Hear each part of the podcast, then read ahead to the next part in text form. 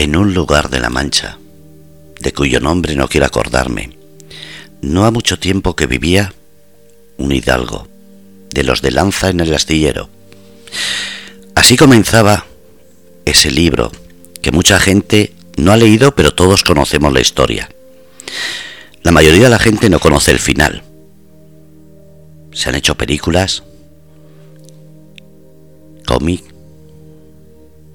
novelas. Son creadores de sueño esas personas que participan en esos actos. Pero mucha gente no se acuerda de ellos. Mucha gente pasa años, incluso toda la vida buscando ese momento en el que tener ese espacio, ese renombre. Los Goya, los Oscar, el León. Un montón de premios que todos soñamos. ¿Por qué hablamos hoy de todo esto? Pues precisamente porque esta noche, en Rebelde con Causa, tenemos a la Refungruñona, por ahí, con alguien muy especial. Y no solamente se trata de David Zarco, sino alguien que van a presentar enseguida. Así que les voy a dar paso porque los tengo pegándome con esa lanza de Don Quijote en la espalda. Buenas noches, Refungruñona. Eh, buenas noches, Fernando. ¿Lo de la lanza es por mí por ser manchega? Exactamente. ¿Y lo de los, de los premios también me los vais a dar a mí? Eh, todos, para que así les, para que así los tengas ahí. Y buenas noches, David. Hola, buenas noches, Fernando. Buenas noches, Estrella. Hola, David. Buenas noches. Soy más de pueblo que las bellotas. Mira quién habla. ¿Tú de dónde eres? yo soy un niño urbanita. Urbanita. Urbanita. Yo si no hay bares y motos, me pierdo.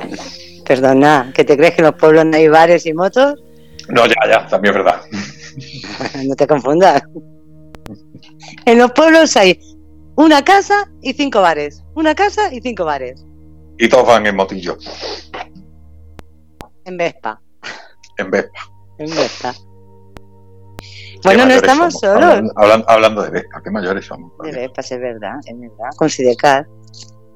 Bueno, yo me somos, callo ya que... somos más antiguos que el hilo de José Negro. Anda, sí, da paso al invitado que me está entrando depresión.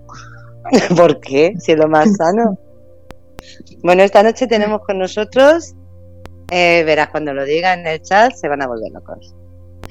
Eh, tenemos a un actor, bueno, a un actor, eh, músico, es bastantes cosas. tenemos con nosotros a Pedro López. Hola Pedro, buenas noches. Buenas noches, ¿qué tal? Muy bien, ¿y tú qué tal? Muy bien, encantado de estar con vosotros en, vuestro programa y, muy agradecido ¿no? que me deis esta ocasión y esta oportunidad de, hablar de mis cosas. Pues esta noche puedes hablar de todo lo que quieras. Aquí estamos para escucharte. Muy bien. buenas eh, noches, Pedro.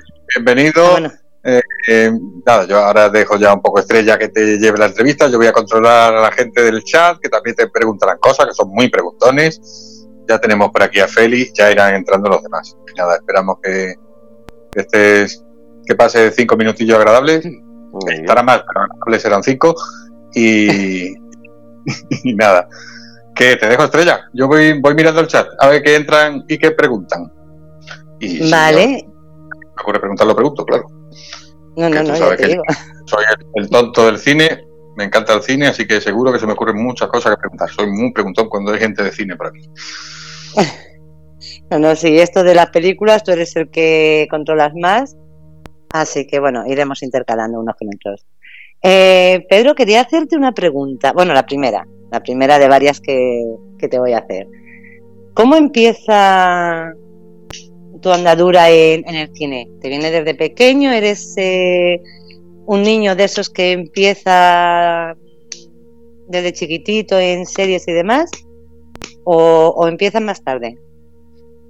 Pues mira, yo tengo eh, esto de este gusanillo de, del cine, a mí me viene desde, yo creo que desde que tengo uso de razón, desde, desde muy niño. a mí me encantaba el cine y me encantaba hacer películas y jugaba a hacer películas y, y todas esas cosas.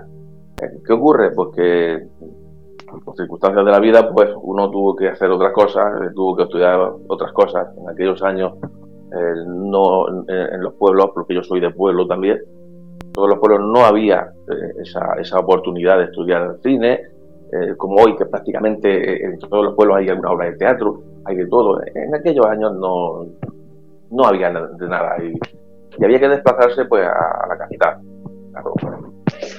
no, no había posibilidades, los padres pues todos no pueden llevarte a, la capital a estudiar cine y, mucho menos. Entonces, pues bueno, aquello quedó así. Eh, a mí me quedó esa, esa espinilla mm, dentro de mí. Eh, hice lo que pude en algunas obras de teatro y, y bueno, ya pues había bastante mayorcito, se puede decir que, hace apenas 10 años, en 2012 fue cuando ya me podía permitir yo eh, ya sabes que estas cosas pues hay que estar un poquito económicamente, tienes que ser autosuficiente y tal, porque claro, tú, cuesta dinero y, permitirte faltar tu trabajo, la empresa pues es mía, podía, podía faltar a mi trabajo y tal. Y fue cuando decidí quitarme ese, gusanillo, ¿no? Entonces pues eh, decidí presentarme a un casting. Me acuerdo que estaba mirando por internet en el ordenador, estaba buscando a, fíjate, a una orquesta yo a mí soy músico.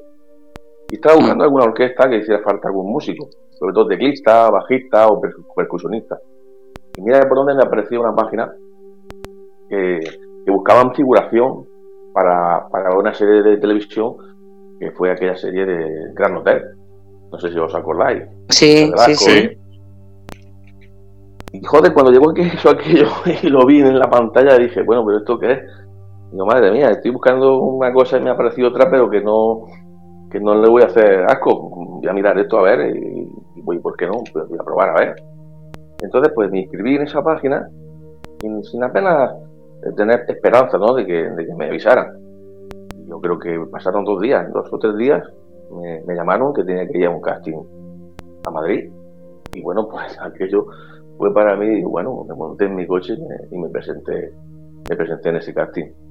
Eh, anécdota, anécdota, casting. Bueno, cuando tú vas por primera vez a una cosa de esta, eh, lo normal es que te quedes un poquito ah, ahí como rezagado a ver qué hacen los demás, ¿no? ¿En qué consiste esto? Porque es algo nuevo, que nunca has visto, que nunca... A mí no me dio tiempo a, saber ni apenas ni lo que era un casting. O sea, yo me monté en mi coche y me fui para Madrid. Bueno, cuando llegué allí, al primero que llamaron fue a mí.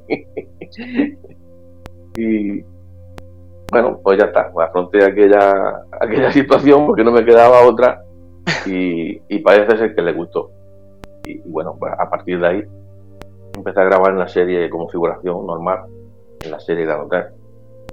Así que empecé en el último de año de 2012, último de año ya, eh, fue cuando empecé y, y bueno, jamás pensé que llegaría hasta hacer cosas como, ya las que he hecho. Yo pensé que bueno, pues sería figurante y hasta me quitaría aquel gusanillo encima.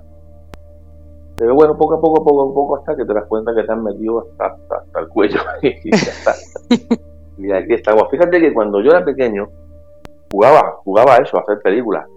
Pero es curioso que no, no jugaba a ser operador de cámara, no era actor.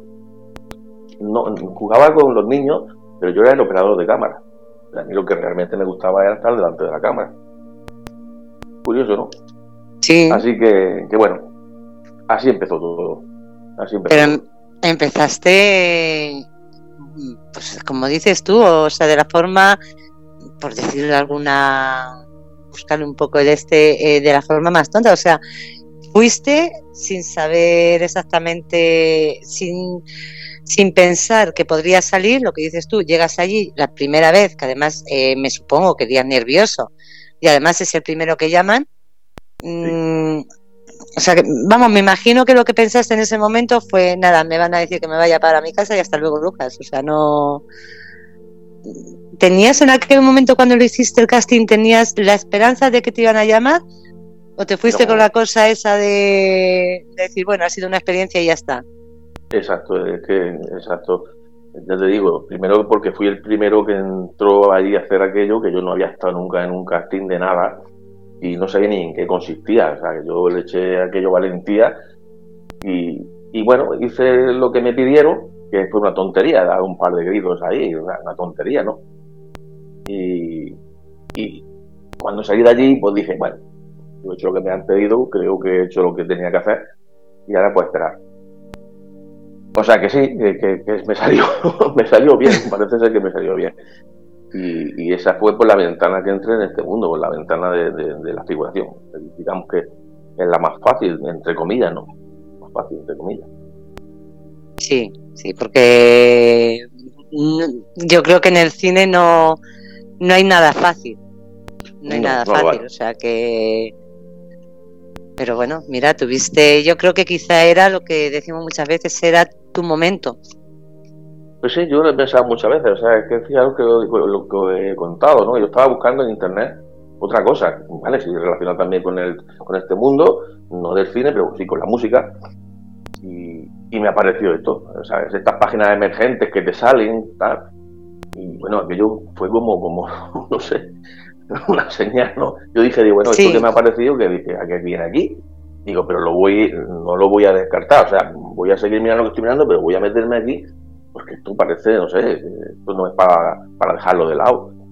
Pero claro, yo en ese momento tampoco me planteaba, ya después de tantos años, ¿no?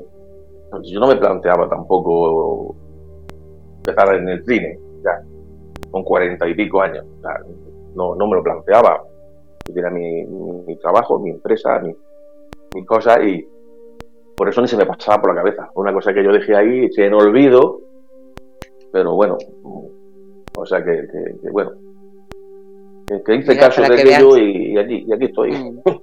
sí, eh, quizás fuera señal de que de que era tu momento. Exacto.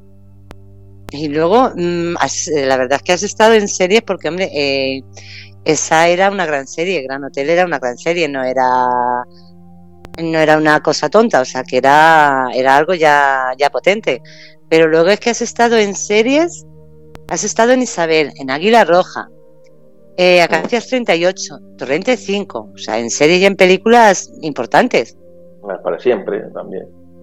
Eh, en el Secreto Puente Viejo tengo más de 40 capítulos grabados, ahí también Claro, e-, eso te, eso te iba a decir, digo, porque Secreto de Puente Viejo, ¿cuántos años ha estado? Pues casi ocho, siete años y pico, o sea, es la serie más longeva de, de, de media. Solo siete, Oye, a mí me suena de muchísimos años, ¿eh? Siete años y pico he estado. Además, os voy a decir una cosa, ya que eso, os voy a contar una cosa.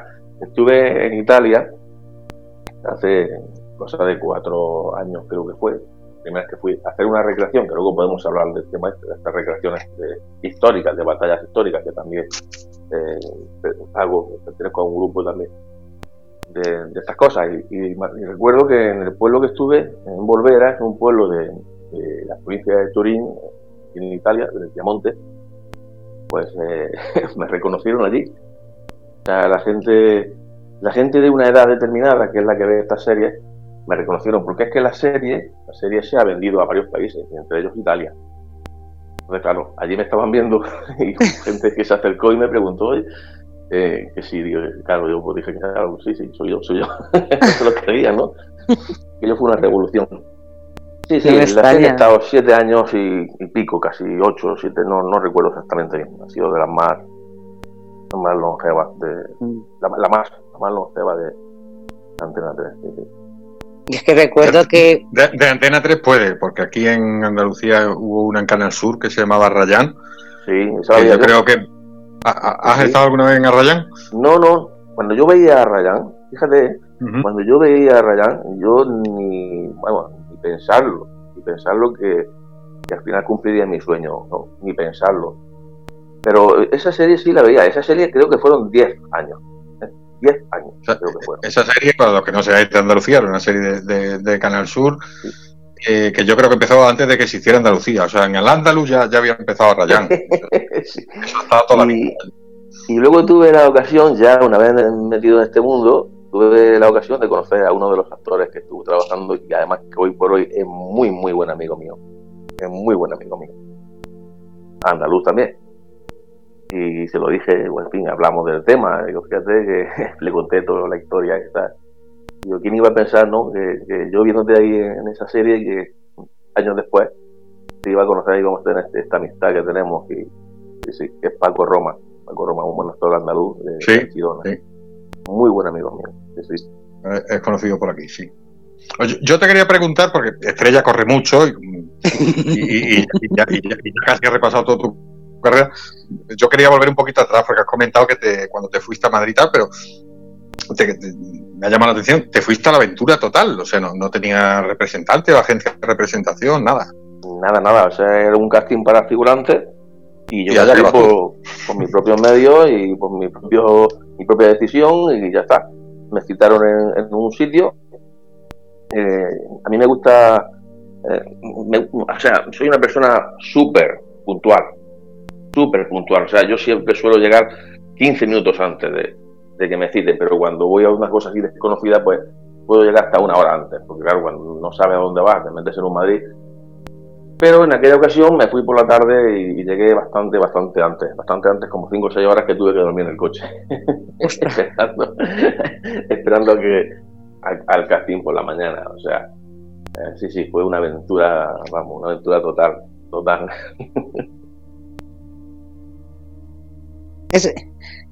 Eh, yo sí te quería preguntar una cosa, digo, no sé si David quiere preguntar algo más sobre eso. No, no, no, me ha llamado la atención de, eso, ¿no? De, irte, a la, Madrid a la aventura. Eh, sí, sí, eh, pues ya te digo, de, ahora para luego, o sea, me llamaron y, ya te digo, creo que me llamaron por la mañana y me fui por la tarde. Hombre, cuando ya te digo lo que te he dicho antes, cuando vas a un sitio que no conoces, vas por primera vez, pues yo me fui con mucha antelación porque no me gusta. Mm, yo soy una persona muy puntual, ya os lo he dicho, me fui con mucha antelación. Normalmente eh, cuando voy a Madrid me voy con, llego una hora antes. Me gusta por cualquier gradería, cualquier pinchado, cualquier cosa, llego una hora antes. Siempre. Cosa que la gente de Madrid no es puntual. no, compañeros de Madrid, compañeros de Madrid que salen de allí de Madrid de, prácticamente de 30 kilómetros al plató llegan tarde. Y yo que me voy desde Almería y tardo 6 horas, llego una hora antes que ellos. porque no, porque no cogió atasco. Si llega a coger atasco, no había llegado todavía. es que Madrid hay que, hay que calcular los, tiempos y la distancia. No, Madrid tienes que, que salir 5 horas antes. Aunque sea 10 kilómetros, tienes que salir 5 horas antes. Porque aún así puede que no llegues. Según las horas que sean y tal. Yo recuerdo cuando estaba en la Gracia para hacer 16 kilómetros desde, desde Pinto, que grabábamos en el polígono de Pinto, hasta Madrid, tardaba una hora justa para hacer 16 kilómetros. Una hora justa por las tardes a la vuelta. ¿eh? No me acostumbraba a eso. No, una hora y hay veces que dos, ¿eh? Desde Pinto puedes tardar hasta, hasta dos horas. Digo, es que, digo, has eh, comentado lo de cuando lo de Italia, lo de las recreaciones de batallas históricas. Eh, me gustaría que, nos hablases de, eso, cómo... Pues mira, eh, lo de las recreaciones se están poniendo muy de, muy de moda. Se están haciendo muchísimas recreaciones de batallas históricas en, muchos lugares de España, porque, entre otras cosas, porque atraen el turismo. Es una forma también de, es un, es un, pues un evento cultural muy importante porque se están conmemorando batallas de otras épocas, pero encima para traer el turismo. Así que bueno, pues eh, esto todo empezó con un, con un amigo que luego pues hablaremos de él también, que también está metido en el cine, el director también, que es Manuel Olaya, es un almanseño, he trabajado bastante con él, cortometrajes y, este hombre fue el que me propuso por primera vez eh, pues hacer una hacer una recreación, o sea, unirme al grupo de recreadores. Yo no soy recreador, yo soy actor. Los recreadores pues mm, funcionan de otra forma, nos parecemos mucho pero no tiene nada que ver. O sea, los recreadores que lo viven en primera línea, lo viven como si fuera real, ellos duermen en los campamentos, es como si fuera real, está sucediendo, o sea, eh, es digno de ver. Entonces esto me, propuso de, unirme a, su grupo, que, era un, batallón de Castilla, y esto es en Almansa. Ah. Ahí se conmemora todos los años la famosa batalla de Almansa, en, 1707. ¿eh? Allí fue cuando los Borbones con los austracistas, eh, derrotaron a los austracistas. Y, y, eso se conmemora cada año, parece que es el 25 o el 26 de abril. Parece que es, todos los años. Y bueno, pues yo me dijo de, ir allí, eh, como yo toco el tambor, pues me dijo, mira Pedro, si quieres, vente un año y tal, y ves qué tal, si te gusta, y, si te gusta, pues te hacemos ropa y tal, y te unes al grupo de recreadores, y, bueno. Y así empezó todo. Entonces, pues todos los años, te digo, el 5 de abril, 26 de abril, según el fin de semana que caiga, porque la batalla fue realmente el 25 de abril de 1707. ¿eh? Eh, cuando se produjo el conflicto este internacional de la guerra de sucesión española entre las tropas borbónicas y los austracistas. Y bueno, pues los, españoles que iban al mando del duque de Berby ¿eh? pues derrotaron a las tropas austracistas allí en, en, Almansa. Y a raíz de esa, de esa conmemoración histórica, pues vinieron muchas más, porque vinieron, vinieron también la de la de Logroño, el cerco de Logroño, el famoso cerco de, Logroño, donde la ciudad fue situada, sitiada perdón, por el ejército navarro francés. Esta fue en 1521. Y ahí también vamos todos los años. Se interrumpió, evidentemente todas estas batallas, todas, todas estas recreaciones se han interrumpido con el tema de la pandemia. Ahora pues se van a volver a retomar. Esa es otra, también, muy bonita, y, luego está la batalla, la que te comentaba antes en Italia. esta también es una recreación bastante importante, a nivel nacional y sobre todo. Es la batalla de Marsaglia. Esto se hace en las inmediaciones de la localidad de Volvera. Es, una, es un pueblecito medieval, eh, como te he dicho antes, de Turín.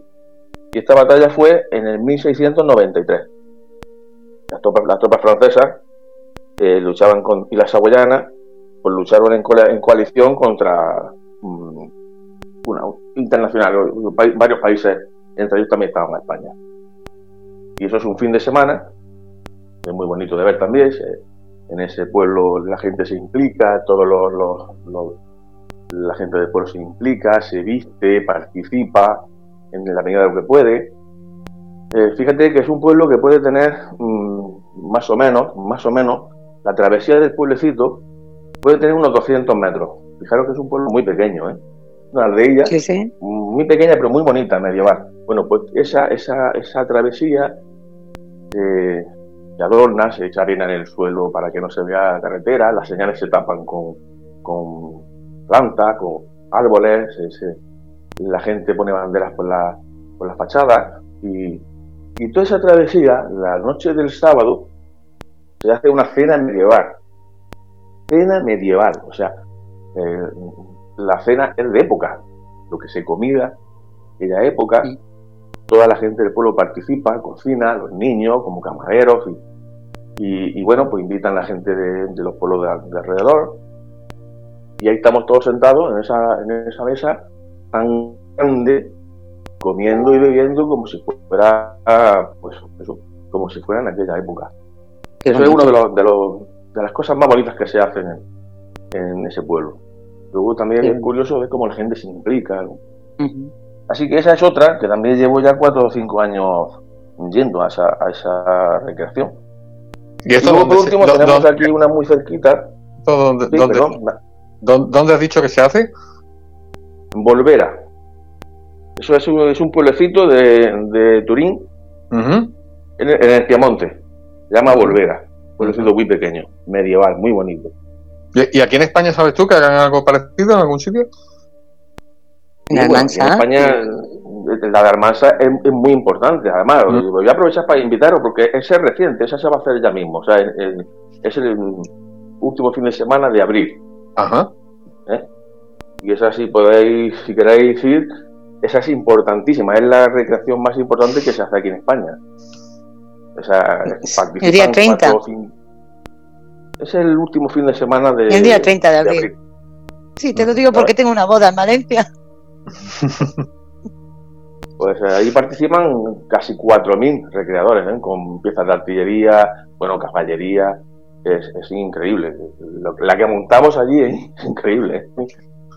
Y, bueno, esa es la más importante. Esa es la más importante de todas que yo he participado. Esa yo diría que es la más importante aquí en España. Y luego, pues en Italia, la que te he comentado, es la única que conozco, pero parece ser que también es muy importante. Porque también fue una batalla donde hubo muchísimas bajas, en fin, duró varios días, en fin, son, pues, momentos históricos bastante importantes. Y luego aquí tenemos más cerquita, aquí en Almería, en el Hollywood, se hace el, Far West también, es, es una especie de, también de recreación, un de festival, como queramos llamarle, donde se recrean momentos importantes también del siglo XIX, o sea, desde la época de Far West.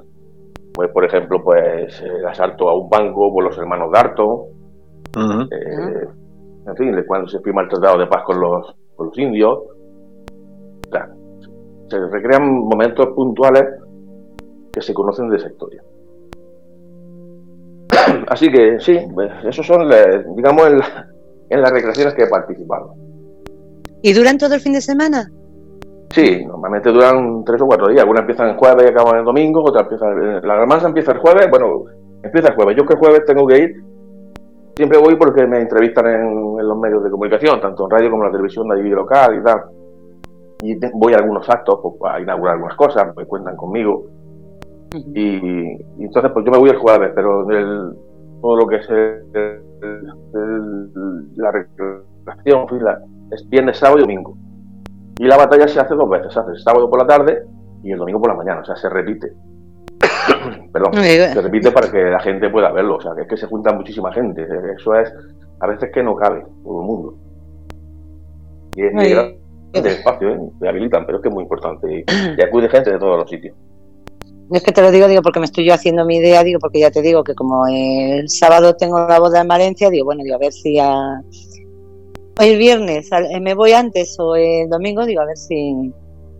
Pues yo creo que, es el último fin de semana, porque Precisamente, creo que fue ayer cuando estuve viendo ya una publicación en Facebook del Ayuntamiento de Almansa, donde ya habían publicado el cartel. Creo que es el último fin de semana de... No, pues sí, si es el último, ya te digo yo, eh, pero vamos, fijo que, el sábado es 30. Porque has dicho el 25. Mm, ah, la batalla, la batalla realmente fue un 25 de abril de 1707. Entonces ellos lo que hacen es, aproximarse a esa fecha, claro, que si cae en medio de semana, no, cae, cae en lunes, el 25. Con lo cual digo, voy a tener que, voy a comprobarlo bien, porque claro, lo más cercano es 23-24. Es que puede ser que sea, no me hagan mucho caso porque puede ser que sea 23-24. Yo te el último fin de semana, pero puede ser que sea 23-24 porque si el 25 es lunes, pues puede ser. Por eso, digo, lo mismo es el 23-24 o lo mismo lo han dejado para el 30 porque luego el día 1 que es domingo, el día 2 por lo menos aquí es fiesta. Bueno, ese es en Madrid solamente, ¿vale? Solamente fiesta. Entonces, mira, luego me voy a meter a ver, a mirarlo exactamente. Digo, porque si es el fin de semana anterior, el del 23-24, digo, sí, sí me voy para allá. Ah, hay también otra recreación también, perdón que se me ha olvidado, ya decía yo, hay otra más, que es el asedio al castillo de Villena que esto fue eh, días previos a la famosa batalla de Almansa. Eh, y el duque de Berbi pues vio cómo estaban asediando el castillo de Villena, pero claro, mm, las condiciones meteorológicas que tenían allí, por la localización que tiene Villena y todo, él no se atrevió a, defender nada porque esperaba la batalla suya, su como buen estratega que era, tenía en Almansa ya sus posiciones para, para poder asfixiar a los Entonces no se quiso estuvo observando como, como por la noche como, como atacaban al castillo de Villena, pero no se atrevió a, a, defender nada, pues para pillarlos por sorpresa a, los días posteriores en Almansa. O sea que esa es otra recreación también, Villena. Ahí hice de Duque de Berbi yo. Ah, mira, qué guay. Pero esta es al mismo tiempo, es cuando... Eh, esa también... Esa la, yo recuerdo que estuve, le hicieron una vez, luego ya vino la pandemia y claro, ya se ah. paralizó todo. Y eso se hizo a últimos de febrero. No, no, no lo hacen en los mismos días que ocurrió la batalla. histórica, no. Lo hacen en febrero. Pues recuerdo que fue en ah. febrero y este año tampoco lo han hecho nada. ¿eh? no han hecho nada. Ya, ya, para el año que viene ahora. Aunque fue próximo, fue próximo al, día 25 de, del 1707, bajo fue el día 22, 21, el 23, pudo ser, porque mm. fue el día previo, pero ellos lo conmemoran en febrero, no sé por qué. Creo que porque coincide con algunas fiestas, no lo sé, no lo sé. Ya que aprovechan a lo mejor lo que dices tú, alguna festividad que tengan y ya lo, lo ponen. Claro. Pues tiene que ser, tiene que ser muy bonito. Es que también Villa tiene, bueno, Almansa también lo tiene, también conmemoran temas de, batallas también con, también fue con, con, los moros y cristianos también, entonces claro, igual cogen esa fecha pues, para que no les coincida con, con la otra, mm. porque...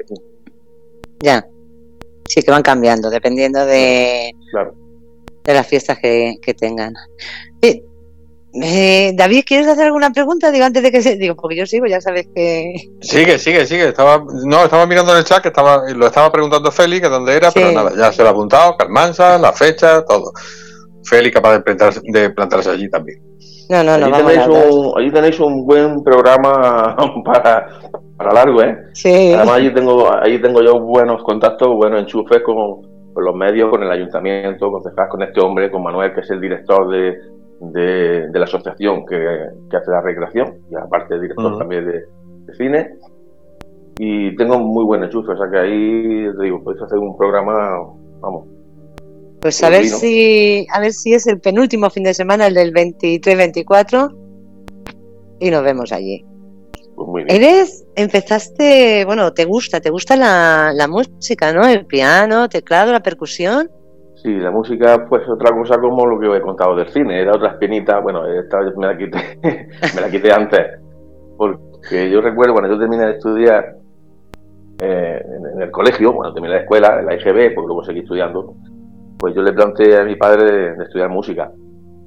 Y como te he dicho antes, en el pueblo entonces no había, no había ningún profesor de música, no se daban clases de música, hoy sí lo hay. Hoy los niños del pueblo todos saben música, porque están en la banda municipal o están, tienen, tienen esa, esas posibilidades que no teníamos antes. Claro, mi padre me dijo que cómo que iba, a estudiar yo música, la música no se comía. había que estudiar otra cosa y había que dedicarse a otra cosa, que la música era una cosa que se podía llevar paralelamente. Y claro, pues yo pues en este caso no me quedaba otra alternativa. Pero como yo tengo muy buen oído, siempre lo he tenido, pues claro, cuando yo le planteé a mi padre estudiar música, yo ya tocaba ya varios instrumentos, pero era autodidacta, o sea, era de oído, puro oído, y tengo muy buen oído. Entonces, pues, bueno, empecé tocando la guitarra y luego ya me, pasé al teclado. Me tocaba un teclado y, y así, así hasta el día de hoy. Hasta el día de hoy he tocado en orquesta. Y,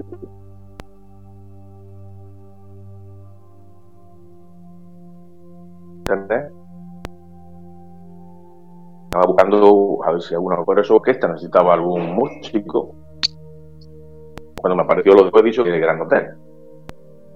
Mira. Es que yo estaba buscando y llevo muchísimo tiempo tocando en, he comenzado a locución, su cabo de tambor en la banda de tambor de Garrucha durante seis años.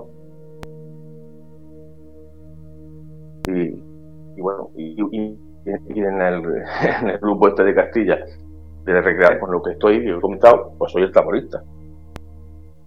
O sea que. O sea que claro, pues, eh, música y la recreación o, o como actor eh, es demasiado Me encanta, tanto una cosa como la otra. Cada una en su terreno, pero disfruto. A, veces tiene que compaginar las dos. O sea, interpretando eh, eh, como actor y como músico. O sea que me encanta. Me gusta, me gusta muchísimo. Y, bueno, pues aunque no estudié música, pero me defiendo bien con, mi oído. Y, bueno, pues toco el piano, toco el bajo, toco la percusión, la toco en general toda.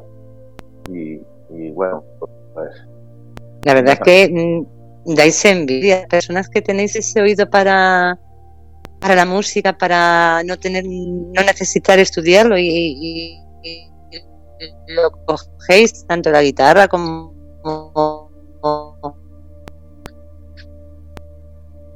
como el teclado y la es que es de envidiar.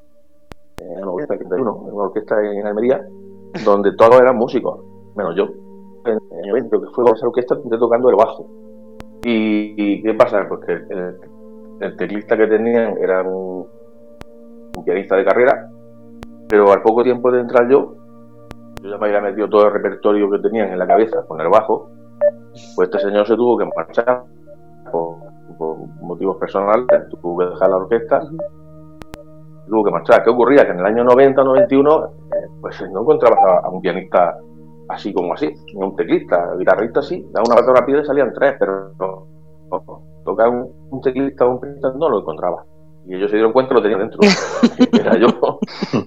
Claro, aquello me fastidió bastante porque como yo soy de oído, pues tuve que, después de aprenderme todo el repertorio tuve que empezar a aprender todo el repertorio en los teclados. Lo cual tuve un año entero ahí de ensayo y al final pasé a,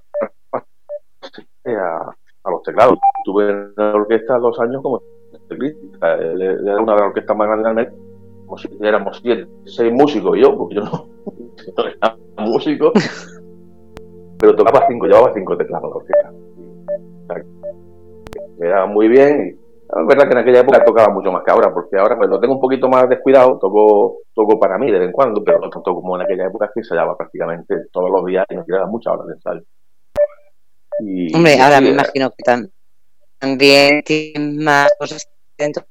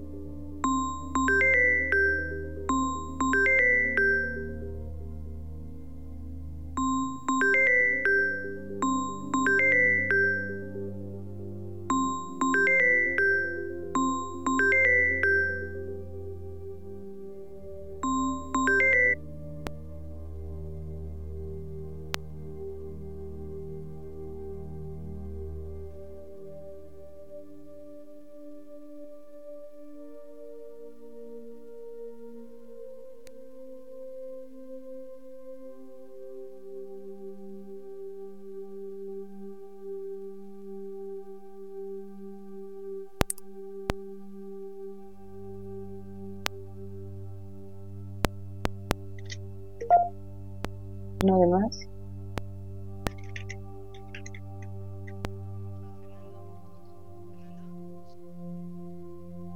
Ah. No, pues Peri dice que, que nosotros Sí, nosotros no oímos, pero en la web no, es verdad que yo le doy y, se escucha música. ¿eh? La musiquita esta de entre programas.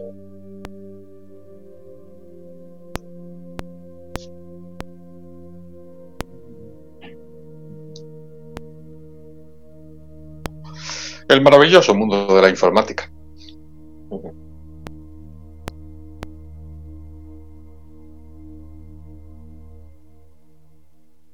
No, no, pero yo no estoy enfermo. Yo no estoy enfermo. Ya, dice, dice Maripati que sí. Maripati dice que ahora sí. ¿Ahora sí? sí. Pues yo sigo escuchando música. Voy a reiniciar a ver. No, Maripati dice, ya se os escucha, chicos, seguir hablando. Sí. Sí, sí, dice que sí, que se escucha. Sí, ahora sí, al reiniciar sí. Sí.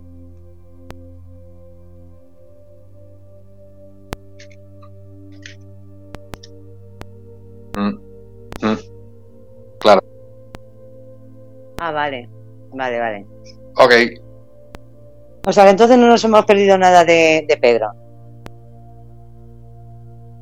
Vale, pues Seguimos, Pedro. ¿Por dónde íbamos?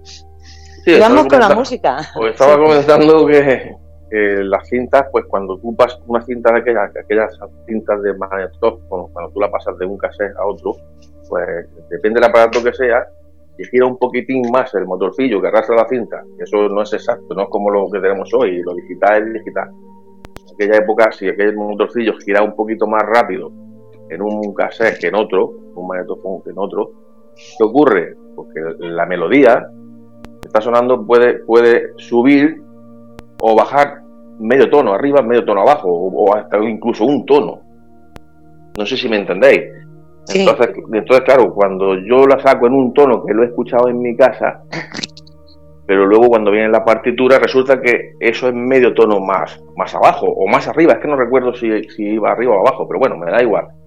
No es exactamente igual. Claro, para una persona como yo que no es músico, trasladar la, melodía medio tono abajo o medio tono arriba es una odisea, o sea, es una odisea. Hay que empezar de nuevo, por lo menos yo no, no soy capaz de hacerlo, pero para un músico sí. Entonces tuve que decirles a ellos, mira, mm, cuando vengan las partituras, sacáis vosotros la, la música y yo mm, con el tono vuestro, pues hago lo mío, porque si no tenía que hacer doble trabajo. son cosas curiosas, son anécdotas, pero, pero ocurren. Perdón, lo que nos ha pasado ahora a nosotros con el directo, pues oye, se les ha ido, pero menos mal que por lo menos queda grabado y entonces está toda la todo lo que has dicho se, se escucha. Eh, Tú has participado Uy, cómo te oh, levantan. Sí, sí, la voz se me va y se me viene. Oye, es como, como el wifi, se va y se viene. eh, Tú has participado también en Nuevo Renacer, ¿no? Sí, estoy también en el reparto de Nuevo Renacer, que por cierto, este domingo que viene, día 6, tenemos un musical allí en, Almería, en Maestro Padilla. A las siete y media de la tarde, pues se va a hacer allí un, un musical. Eh, viene de lo mismo, ¿no? De, de, la película que se pretende hacer, o sea, un extracto mm. cortito. Así que es este domingo. Y bueno, pues hicimos, hicimos el teaser de, de, lo que se supone que va a ser una película y bueno, pues estamos trabajando en la financiación para lo que se trata de llevar a cabo el proyecto y concluirlo como un largometraje, pero estas cosas eh, van despacio porque, claro, todo se trata de dinero. Y dinero, pues, no hay. Pero es un, es un proyecto precioso. Muy bonito. Muy bonito. Yo creo que, sí, yo creo que sí vais a conseguir sacarlo adelante y creo que va a ser, va a tener mucho éxito. Pues va a tener mucho éxito. La verdad es que no sé si habéis visto el teaser, pero es muy bonito, está muy bien hecho y bueno, yo tengo ahí un personaje, yo estoy encantado desde luego con el personaje que tengo, porque, bueno, me, tengo, me siento muy identificado con él, ¿no? Y bueno, me, me va también al perfil y me gusta, me gusta. Ese es José Molero Levenfer, era un ingeniero que dirigió la obra del puente de Jerga, las ampliaciones de los puertos también de Almería y Adra, también estuvo trabajando en la isla de Alborán, y proyectó una línea que nunca se llevó a cabo entre, entre Almería y Taberna, una, línea de ferrocarril que no se llevó nunca, quedó, aquello quedó en un cajón. Y bueno, este hombre también fue director y, contador del casino de Almería. Es un personaje que está dentro de, tiene mucho que ver con los de Conchita Robles. Digamos que porque, porque era el cargo que era, por lo que sea. Entonces tengo ese personaje, así que estoy muy contento con el papelito espero que podamos llevarlo a cabo. Yo la verdad es que he oído hablar tanto de, esa obra que estoy deseando eh, que la hagáis, estoy deseando poder, que se estrene y estoy deseando poder verla. La verdad es que se lo merece, porque fijaos que es un, es un, es un hecho real que ocurrió mm. eh, a principios del siglo pasado, hace 100 años ahora, ocurrió en, el Teatro Cervantes. Es algo que eh, es muy desconocido por los almerienses. Prácticamente no, hay, no todo el mundo sabe que eso ocurrió ahí. es, una historia pues, dramática, una historia que, merece mm, darla a conocer y yo creo que es que mejor que, con una película y, si es un musical, porque este, este largometraje sería un musical, es un musical. Mm. Y la verdad es que musicales, pues...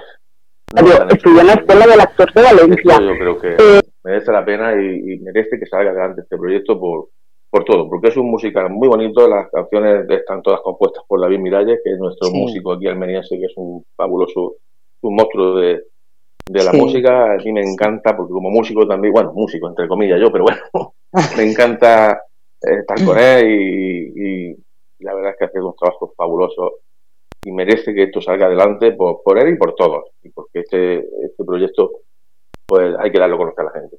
Un hecho real que ocurrió aquí en nuestra tierra y hay que darlo a conocer. Así que el domingo pues se va a hacer un musical, se llama Flores para Concha, ¿eh? y es un, pues, pues eh, un homenaje también a, las mujeres y, eso. Creo que va a merecer la pena verlo. Sí. Además sé que estáis, eh, todos los que estáis metidos en este proyecto, eh, sois unas personas eh, maravillosas, espléndidas, o sea, que tiene que salir sí o sí. Pues están trabajando, la verdad que eso están trabajando y están buscando como loco financiación y, y a pesar de lo difícil que es, se lo están, se lo están trabajando y, y por eso digo que ojalá, ojalá. Eh, David, mm. David Miralles estuvo con nosotros hace unas cuantas semanas y mm. es un monstruo. es un monstruo, es un máquina.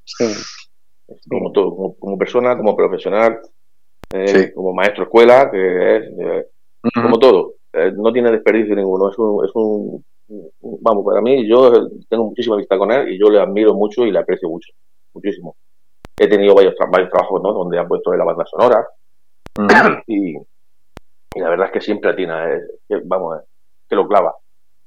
Eh, ha estado, hace poquito, sabéis que ha estado nominado a, a Goya también por, por, sí. Pues yo me hubiera encantado que, hubiera ganado un Goya porque es que se lo merece. Pero yo estoy seguro de que si este año no. se lo dijimos, lo acabará ganando. Sí, sí, lo acabará ganando sin duda ninguna. Yo también se lo dije porque es que se lo merece, es que se lo merece y lo tiene que, se lo tiene que llevar. Si te hablo de el MacGyver del cine, ¿a quién te recuerda? ¿Cómo? No, no te he entendido. Eh, el MacGyver, eh, ¿cómo se dice? MacGyver. Del cine. Sí. ahora sí, ahora sí te he entendido. Bueno, eso son cosas de Ignacio, seguro. Sí. Nos lo está chivando Fernando por el chat. Te dile que, que hable del maguito cine. Eso son cosas, son palabras de, Ignacio, el indaliano.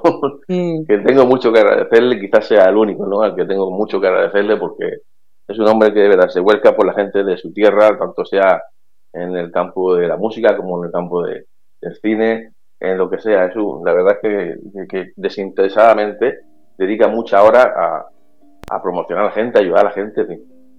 Bueno, lo de MacGyver, vamos a ver. Eh, eh, yo creo que todos los actores tienen que ser MacGyver en el cine, porque hoy te toca hacer una cosa, mañana te toca hacer otra, que no tiene nada que ver con lo que has hecho hoy. Entonces, si tienes la virtud o la facilidad de adaptarte a todos los papeles y ser capaz de llevarlo adelante y hacer de todo, como, como, como, como Gaby, como MacGyver, hacer de todo, pues es más fácil para, para ti y, y, para que consigas trabajo, ¿no? Entonces, pues, eh, yo, yo que soy muy valiente, ¿no?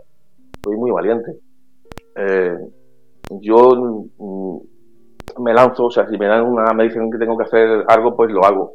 Y, y me saldrá mejor o peor, pero, pero lo hago me gustaría saber más, evidentemente, porque cuanto más cosas sabes hacer en este mundo, pues te digo, te abre más puertas. Pero bueno, pues eh, te puedo hacer reír, te puedo hacer llorar, eh, me costará más, me costará menos. Eh, hasta ahora he hecho reír y he hecho llorar. Dicen que es lo más difícil de hacer, reír y incluso más que hacer llorar, ¿no? Bueno, pues yo lo he conseguido, gracias. Y además lo he conseguido en gente que, tanto gente que, me conoce. estudié en la escuela del actor de Valencia. Y me lo han dicho, no, no esperábamos, no nos esperábamos esto. Como también lo he conseguido en gente que no me conoce. Entonces, digamos que abarcas ahí y dices, bueno, pues esto funciona, ¿no? Porque si tanto la gente que no te conoce como la gente que te conoce ves que, que, le has llegado, ¿no? Pues dices, bueno, pues esto parece ser que, que sí, que funciona. Entonces, pues bueno, pues eh, un poco más MacGyver, pues sí, pero yo creo que todos los actores, en, mayor o menor medida, pues no nos queda más, otra que, que ser MacGyver, porque monto a caballo, bueno, pues no es que sea un especialista montando a caballo, pero pues te tienes que defender, porque claro, he hecho algunos westerns, algunos cortometrajes y tal, y he montado a caballo, he cabalgado. Y, bueno, pues tengo, sé manejar armas de fuego, sé, sé manejar coches de rally, he estado 17 años haciendo rallies por el por África, Sudamérica. Entonces, pues un piloto, tengo, tengo esa, esa, facilidad también, o esa virtud. Eso te iba a decir, pues digo, que te gusta, tienes unos hobbies un poco, eh, porque he estado viendo, pues lo que dices tú, lo de los 4x4 en por África, lo de los en los buggies, eh, eh, montar a caballo, lo de las armas de fuego, digo, el navegar también te gusta, ¿no? Sí, también. Tengo, tengo, me gusta, tengo amigos que tienen embarcaciones y, a veces voy con ellos a pescar y casi siempre soy yo el que maneja la embarcación, porque yo de pescar, pues esa habilidad no la tengo. Entonces se me da mejor manejar la, lancha y, ellos son los que pescan. Pero vamos, sí que, me gusta, me, gustaría, me gustaría saber hacer más cosas, pero bueno. Hombre, mm, yo creo que sabes hacer muchas cosas. No creo que todo el mundo que nos esté escuchando pueda decir lo mismo. bueno. Vamos, yo por lo menos, digo, no, no lo puedo decir. Esto es como mira, todo. Mira, Feli está comentando en el chat, dice, cuando acabe el programa me pongo a ver Gran Hotel, que no la vi y me la recomendaron y empecé ayer y llevo medio capítulo. Sí, ahí se me ve poco, porque claro, ahí ya te digo, ahí empecé haciendo figuración normal como figurante y bueno, se ve ahí segundos planos, mm. lejos. Además tampoco grabé muchos capítulos, o sea, donde sí se me ve... Pues dinos, y dile a la gente dónde se te ve más, qué, trabajo así más... Pues la serie Isabel ya empecé hacer, haciendo pequeñas partes, lo que se llamaba figuración especial antes, y ahí ya empecé a hacer mm, mm, pequeñas partes, en, en Acacia 78 también, y luego en Puente Viejo, en Puente Viejo sí tengo muchísimas pequeñas partes, se me ve bastante bien. En Águila Roja se me ve también muy bien, haciendo ahí En Águila Roja era una figuración especial también, ¿no? Todavía no era actor cuando aquello. Y luego ya cuando empecé, el primer trabajo como actor fue en la serie Más para Siempre, donde hice de cura dando la extrema unción a un preso que iban a ejecutar en la misma cárcel. Ahí fue mi primer trabajo como, como actor y luego pues de ahí han venido muchísimas más, y, La otra mirada, y muchísimas series más. Y películas, bueno, No, no, eh, pues eso te iba a decir, digo, lo de la de Amores para siempre, que esa todavía sigue. La de Amores para sí, pero bueno, mm, sí, eh, mm, esa sigue, pero bueno, esa también lleva eh, un montón de años, porque yo te estoy hablando de. Pues esa quizás que ella haya pillado, haya pillado ya a, Secreto de Puente Viejo. Lo que pasa es que ese empezó, creo que empezó en, Amar en tiempo revuelto, o ahora es Amar en tiempo revuelto, no estoy seguro. Ah, es ¿eh? verdad, sí. sí, es verdad, sí, sí, sí, cambió el nombre. Sí. Cambió el nombre, entonces pues no, no sé ya, pero lleva, sí, pero vamos, la serie en sí es la misma, lo que pasa es que bueno, cambió el nombre, o sea que lleva una pila de años. Yo te estoy hablando de esto en el 2014, creo que fue cuando estuve yo haciendo la primera parte, la primera vez que hice como actor. Y he, visto que has, trabajado con, Alejandro Menábar. Eso ha sido un, vamos, un gustazo. Eso ha sido un gustazo y un privilegio. Trabajar con, con, Alejandro es una maravilla porque, eh, primero, porque Alejandro Amenaba es Alejandro Amenaba, es un pedazo de es un pedazo de músico, yo no lo sabía, yo bueno, estuve grabando con él. Sí, eh, estuvimos hablando, porque claro, estábamos, eh, estábamos en Perú Casablanca, y estaba él, estaba, estaba yo, estábamos los tres en una en Madrid, en un chalet que estábamos grabando, hay una, una parte que hice ahí de, de chofer del embajador, que era Pedro Casablanca. Y bueno, estuvimos ahí, y yo ahí fue donde me dijo, no, no, es que yo, yo compongo la, la banda sonora de su película, la uh poner. Ya cuando dije yo que yo también tocaba, oh, se puso muy contento, no me digas, tal. Y, bueno, eh, digamos que congeniamos muy bien, pero aparte de eso es que a mí me encantó trabajar con él. Un tío que trabaja con una, una calma y una seguridad, súper educado, o sea, me sentí muy a gusto, muy a gusto, y luego ver la profesionalidad con la que trabaja, tanto él como, como todo el equipo. Fue un privilegio, de verdad, trabajar con él. Vamos, yo creo que ha sido una de las cosas más bonitas que me han pasado, ¿no? Como, como te he dicho antes, cuando yo empecé aquel día que me fui para Madrid a hacer un casting, pues nunca piensas que vas a llegar a trabajar con Alejandro Amenábar, por ejemplo. ¿no? Entonces, pues, pues sí. sí, es verdad, es verdad que hace la, música de su película. Hay gente que no lo sabe, pero sí. Yo, siempre digo que es, el, que es el John Carpenter español, que dirige y hace la música de su película. Sí, sí. A ver, que está preguntando Fernando, está preguntando Fernando Chá, ¿qué diferencia hay entre figuración especial y actor? Pues mira, la figuración normal que cuando empecé yo, eh, pues digamos que lo que aquí llamamos de, pueblo, de burto, ¿no? El burto, de relleno, te ponen allí y al final, pues claro, pues no sabes. el, soldado 7 o el. Exacto, exacto. Y si pueden ponerte espalda, pues mejor que no se te vea o te desenfocan, en fin. es normal, porque si no tienes experiencia, pues tampoco se la juegan según cosas. Luego, ya cuando ya ven que, que, en fin, que te defiendes bien, que sabes estar y que. Pues ya se llama figuración especial. Tú ya tienes primeros planos. Te piden acting. O sea, tienes que hacer algo porque no es fácil, cuando no sabes, no es fácil hacer nada delante de una cámara. O sea, no todo el mundo, si no tienes experiencia, eh, un figurante, aunque sea, ¿qué te digo? Pones una correa delante de una cámara, no atinaría. O sea, se ponía nervioso, no atinaría. Entonces, pues eso son figuraciones especiales. Gente que es capaz de llevar a cabo un acting delante de una cámara, o hacer cualquier cosa, ¿no? Subirse una escalera, por ejemplo no sé, cosas sencillas, pero que no, parecen sencillas, pero delante de una cámara no son tan sencillas. Además tienen marcas para hacerlo y entonces, bueno, eso se llama figuración especial. Tienes primeros planos, mm. te coge la cara, eh, en, el, mejor de los casos, o tienes acting. Y claro, pues tienes que tener una actitud, mm, pues, no sé, en la serie Isabel, por ejemplo, pues si eres capitán de la Guardia Vaticana, tienes que sentir como un capitán de la Guardia Vaticana, no como Pedro López, no sé, ¿no? Lo tienes que creer tú. Porque aunque no digas nada, pero a veces no es el texto. La actitud dice a veces una mirada, dice mucho, a veces mucho más que un diálogo, que un texto, ¿no? Entonces eso se le llama mm, figuración especial. Luego ya esto de, pequeñas partes, lo que, lo que he hecho, lo que estoy haciendo ahora, esto de pequeñas partes, y como reparto que he estado en una ocasión también. La única vez que estuve como reparto. A tres medias también fue. Entonces, pues eso es lo que es un figurante y una figuración especial. Esa es la diferencia. Se te exige más, se te ve que, bueno, eh, sobresale. Oye, ¿capaz de hacerme esto? Pues sí, yo, como he dicho antes, yo soy muy valiente. Pues sí, venga, pues. Yo recuerdo mm, que grabando grabando el, el, spot este de Coca-Cola aquí en mi Hollywood, yo creo que fue en 2014, yo, bueno, todavía no, fue 2013, 2014, no era actor todavía.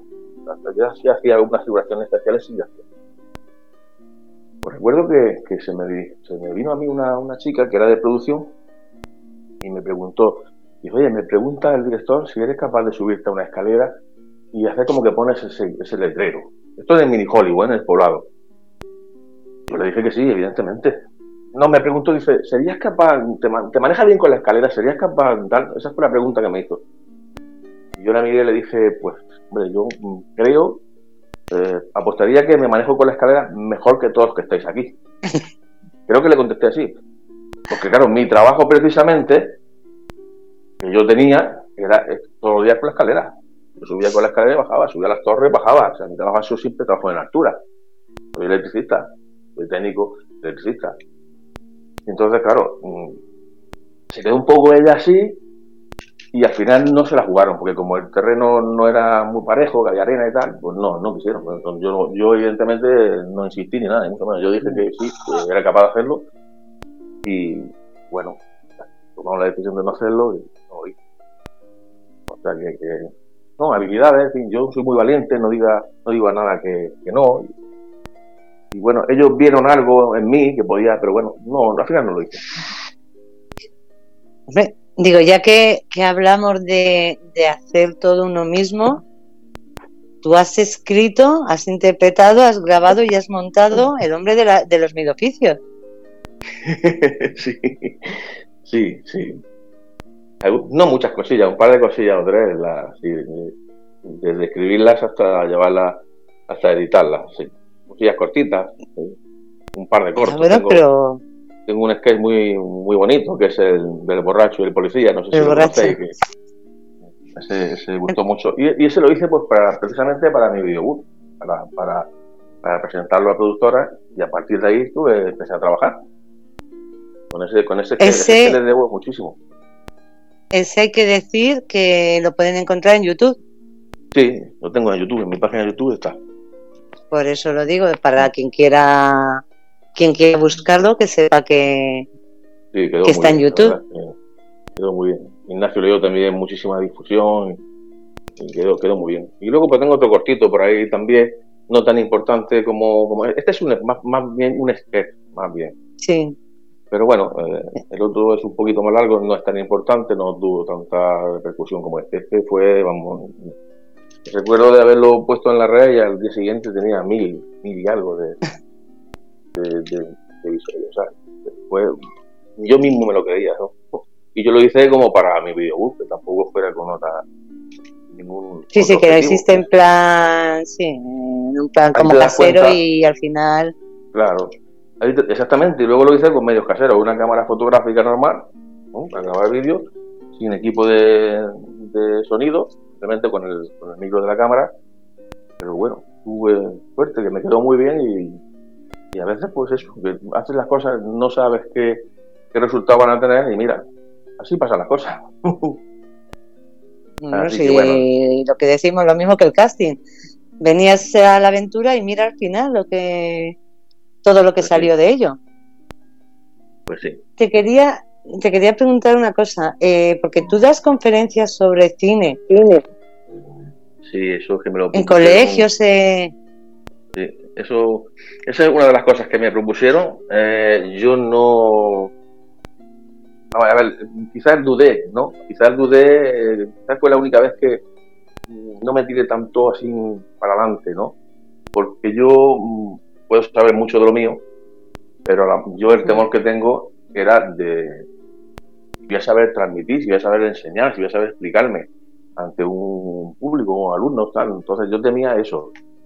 Pero como te vuelvo a decir, yo soy muy valiente.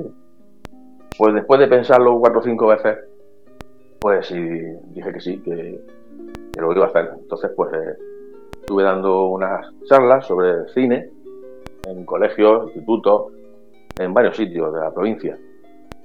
Y cada vez que lo iba haciendo más, más me gustaba. Y que, los niños, pues, porque yo lo he dado a, todas las edades, ¿eh?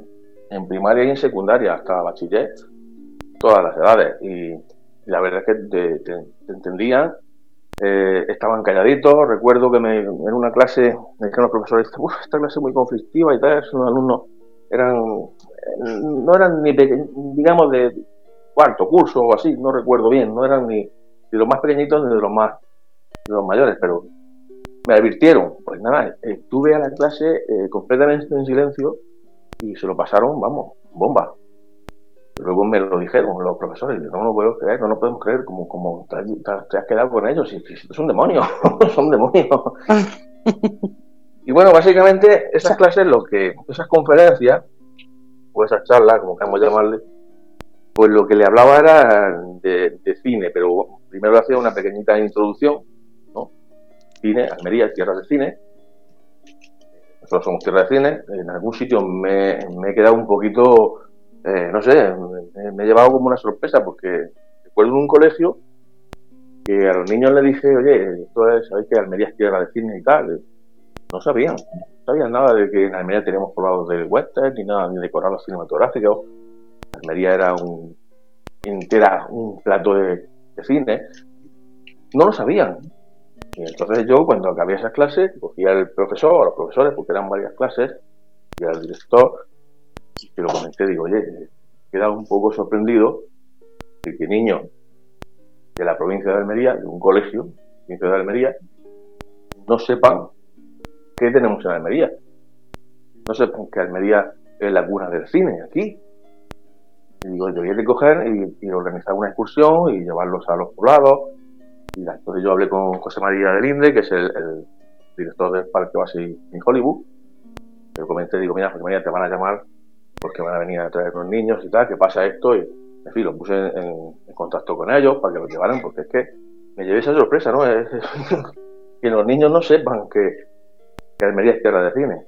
Entonces le hago una pequeña introducción, la, clase dura normalmente 45 minutos, 40 o 45 minutos. Luego los puedes tener más porque yo no sería pesado. Y entonces lo que le hago es una pequeña introducción de lo que es eh, el cine en Almería, eh, le hablo un poco de, la primera proyección de cine y la definición de cine, por qué, por le llamamos cine, eh, por qué decimos que es el séptimo arte, pues le voy explicando un poquito, ¿no? Y luego ya, pues cuando eso, pues ya hablamos de, le doy, mm, bueno, le digo también, le, hablo también de, de las diferentes eh, pues diferentes cine dramático, cine de terror.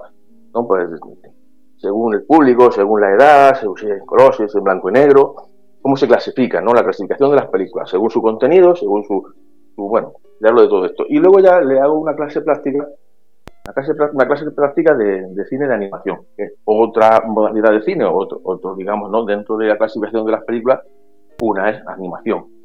Entonces le hablo de las técnicas que se usan, que se han usado siempre, y cómo se hace una, le, hago una, le doy una clase práctica de, cómo se hace una animación. Y quedan, vamos, quedan súper contentos porque es interesante, ¿no? Ver como con un muñequito, viendo fotografías, cómo lo mueves, como tal, cómo edita. Y bueno, eh, se quedan los niños, vamos, los niños y los y no, tan niños, ¿eh? No tan niños también. Y en eso consiste la, la clase, la verdad es muy, muy diversa, muy divertida y, y al final ya de todo, de toda la clase, le proyecto el famoso cortometraje de nuestro nuestro almeriense José Herrera, que fue ganador del Goya en 2019, que era Caza Talento, un cortometraje de animación. Con él ganó el Goya. Y entonces, pues claro, es una película que dura dos tres minutitos, muy bonita. De hecho, ya te digo que se llevó el Goya en 2019. Y los niños se quedan encantados. O sea, y a mí me gusta, me gusta porque hacen preguntas. Unas preguntas son muy inteligentes. Y, bueno, pues yo me lo paso muy bien. Eh, al mismo tiempo le estoy enseñando algo. Ya te digo, en algunos sitios desconocen es tierra de cine.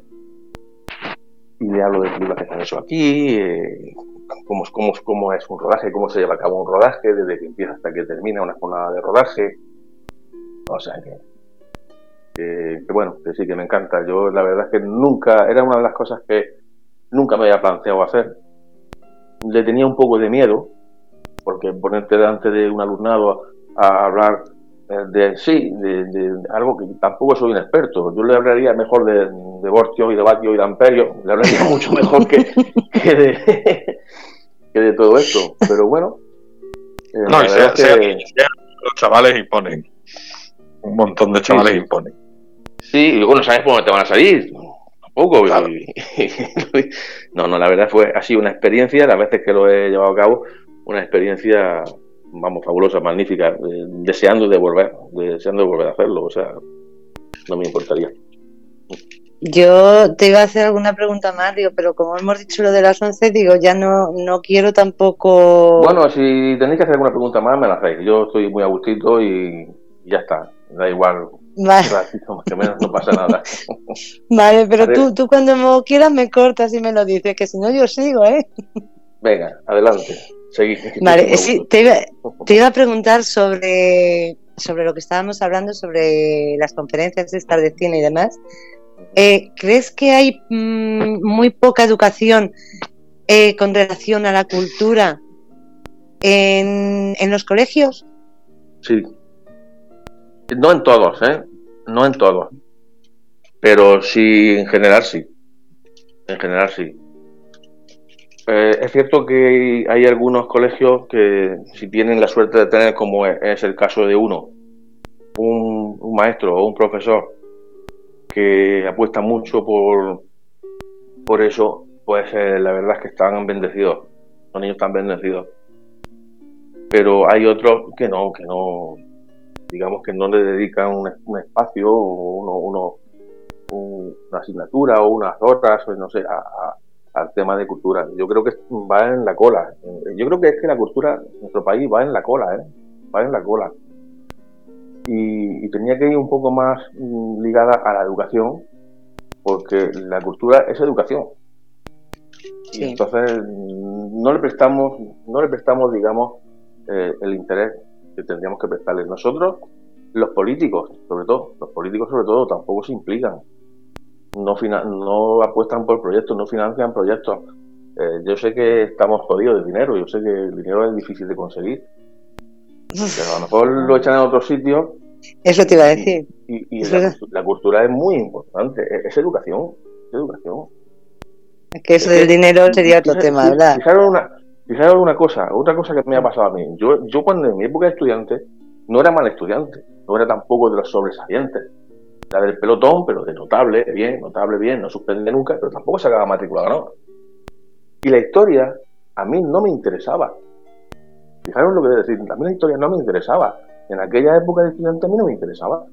Yo aprobaba mi historia porque tenía que aprobarla, porque se me exigía, pero punto pelota. Sin embargo, entro en el mundo del cine, me meto a grabar en la serie Isabel y aquello me despierta el interés por la historia. Fijaros lo que estoy diciendo, ¿eh?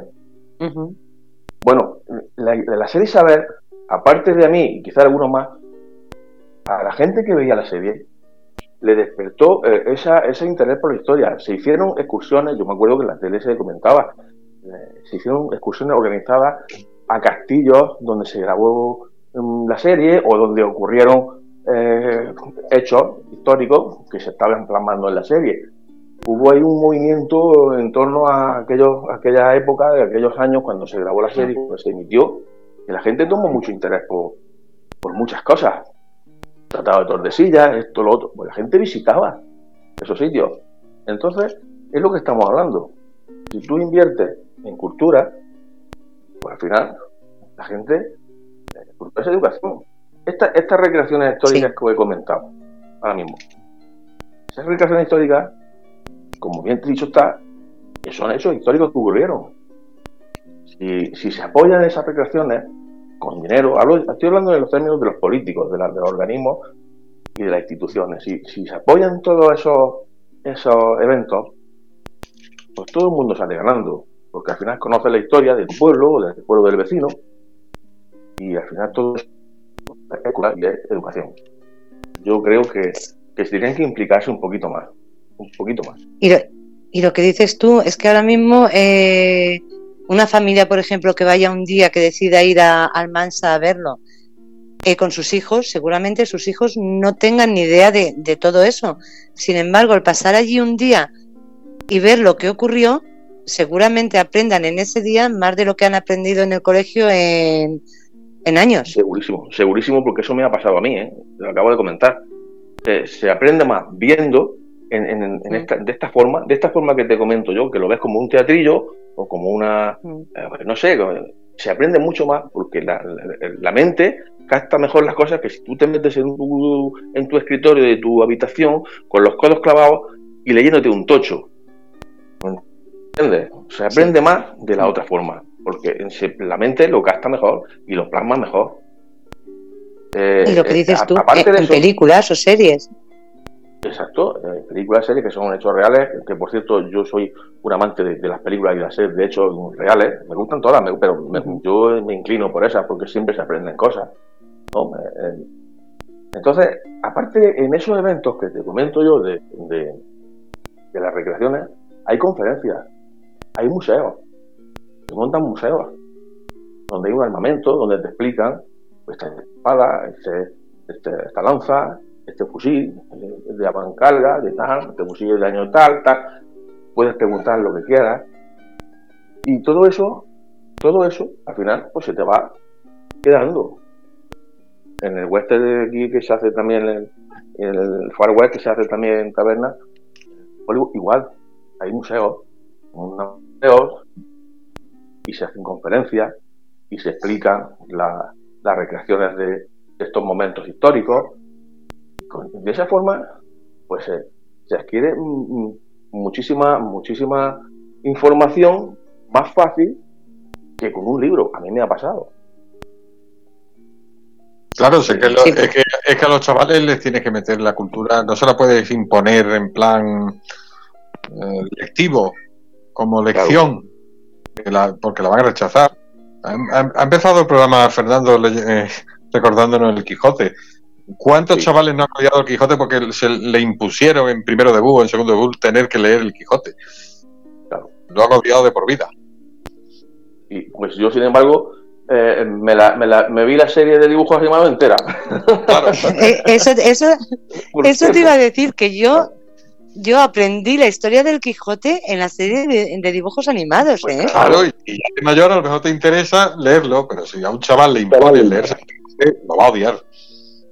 Es que, es que puede ocurrir una cosa. Eh, si tú ves eh, algo así, por ejemplo, lo que estamos hablando de la serie de Quijote, de dibujos animados, lo que sea, o ves una recreación histórica, como la que te he comentado, y vas de niño, y, o no tan niño, y ves eso, puede ocurrir que, te, cause tanta impresión y tanto interés que vayas a buscar el libro para ver qué ocurrió exactamente. No, ocurrirá con todos los chavales que lo ven, pero con que, con que ocurra con, unos cuantos, ya ha ganado algo. Seguro que el porcentaje es alto, ¿eh? segurísimo. Segurísimo, porque ya te digo, es que es más atractivo. Es más atractivo así, coges ahí lo que es la, noción, lo, lo, principal, y luego habrá, como tú dices, muchos que se interesen, cuando sean mayores, se interesen por ese episodio en concreto. Oye, claro, vean, la otra o lean un libro y digan, ay, es de lo que yo vi aquella vez. Claro. Eso, eso pues, eh, eso hay que. Yo lo he dicho siempre, ¿eh? lo he dicho siempre, se tienen que implicar más porque eh, yo sé de primera mano lo que cuesta esa recreación, porque tengo, como he dicho, al director de. eso tiene que ser costoso. Eso vale 90.000 euros.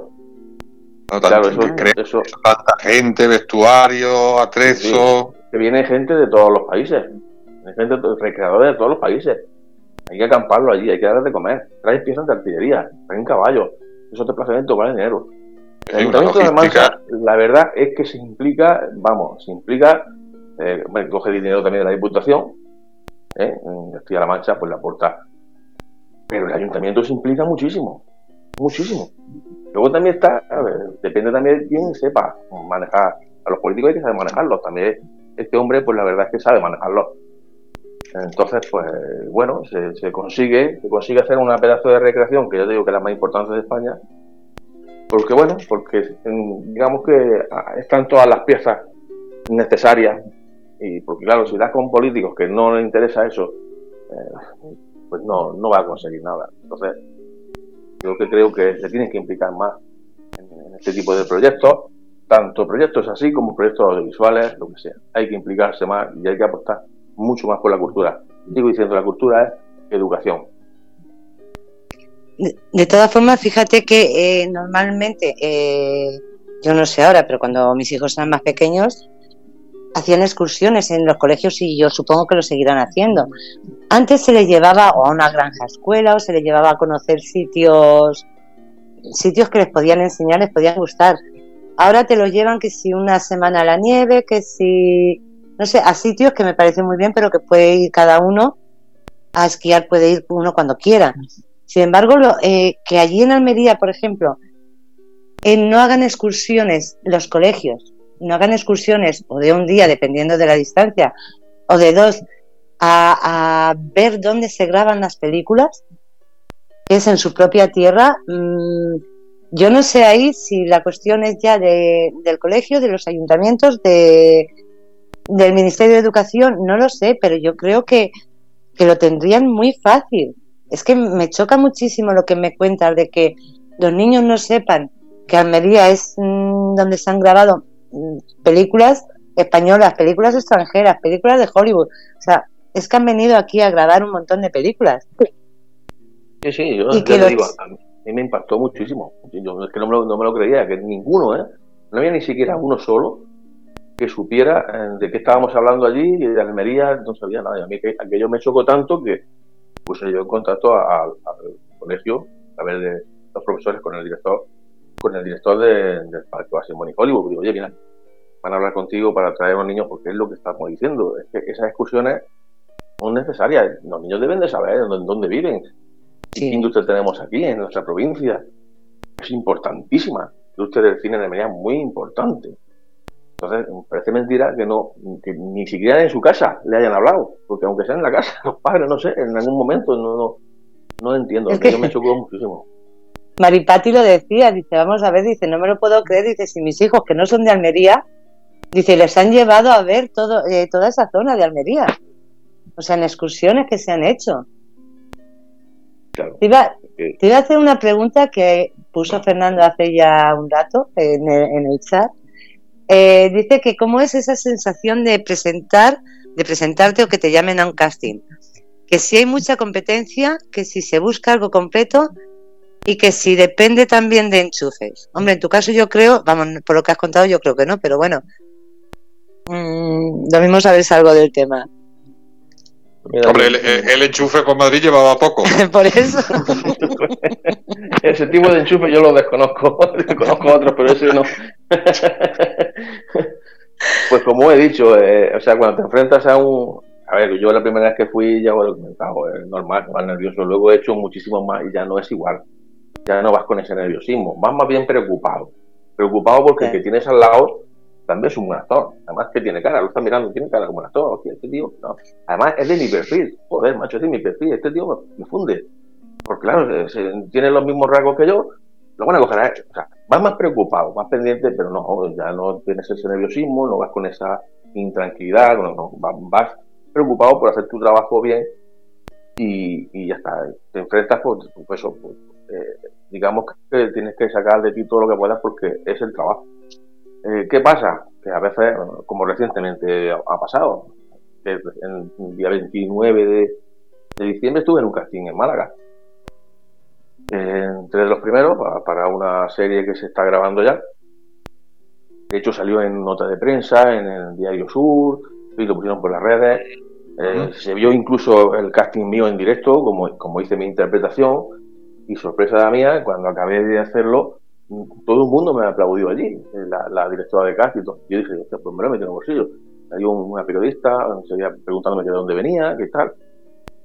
Bueno, pues dice sí, lo he dado, lo he dado. Pues no.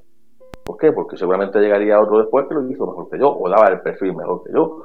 Entonces, a veces, aunque haga las cosas bien, te llevas un poco una decepción. Yo de, este casting concretamente, porque además era para reparto, era pastor de reparto, eh, pues eh, salí un poco, salí contento, pero luego, claro, cuando vi que pasan los días y no te avisan y tal, y empiezan a grabar y tal, pues eh, decepcionado.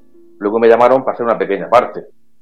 Lo que pasa es que estaba ocupado, no me coincidía con el día, no estaba aquí, estaba fuera y no pude hacerla.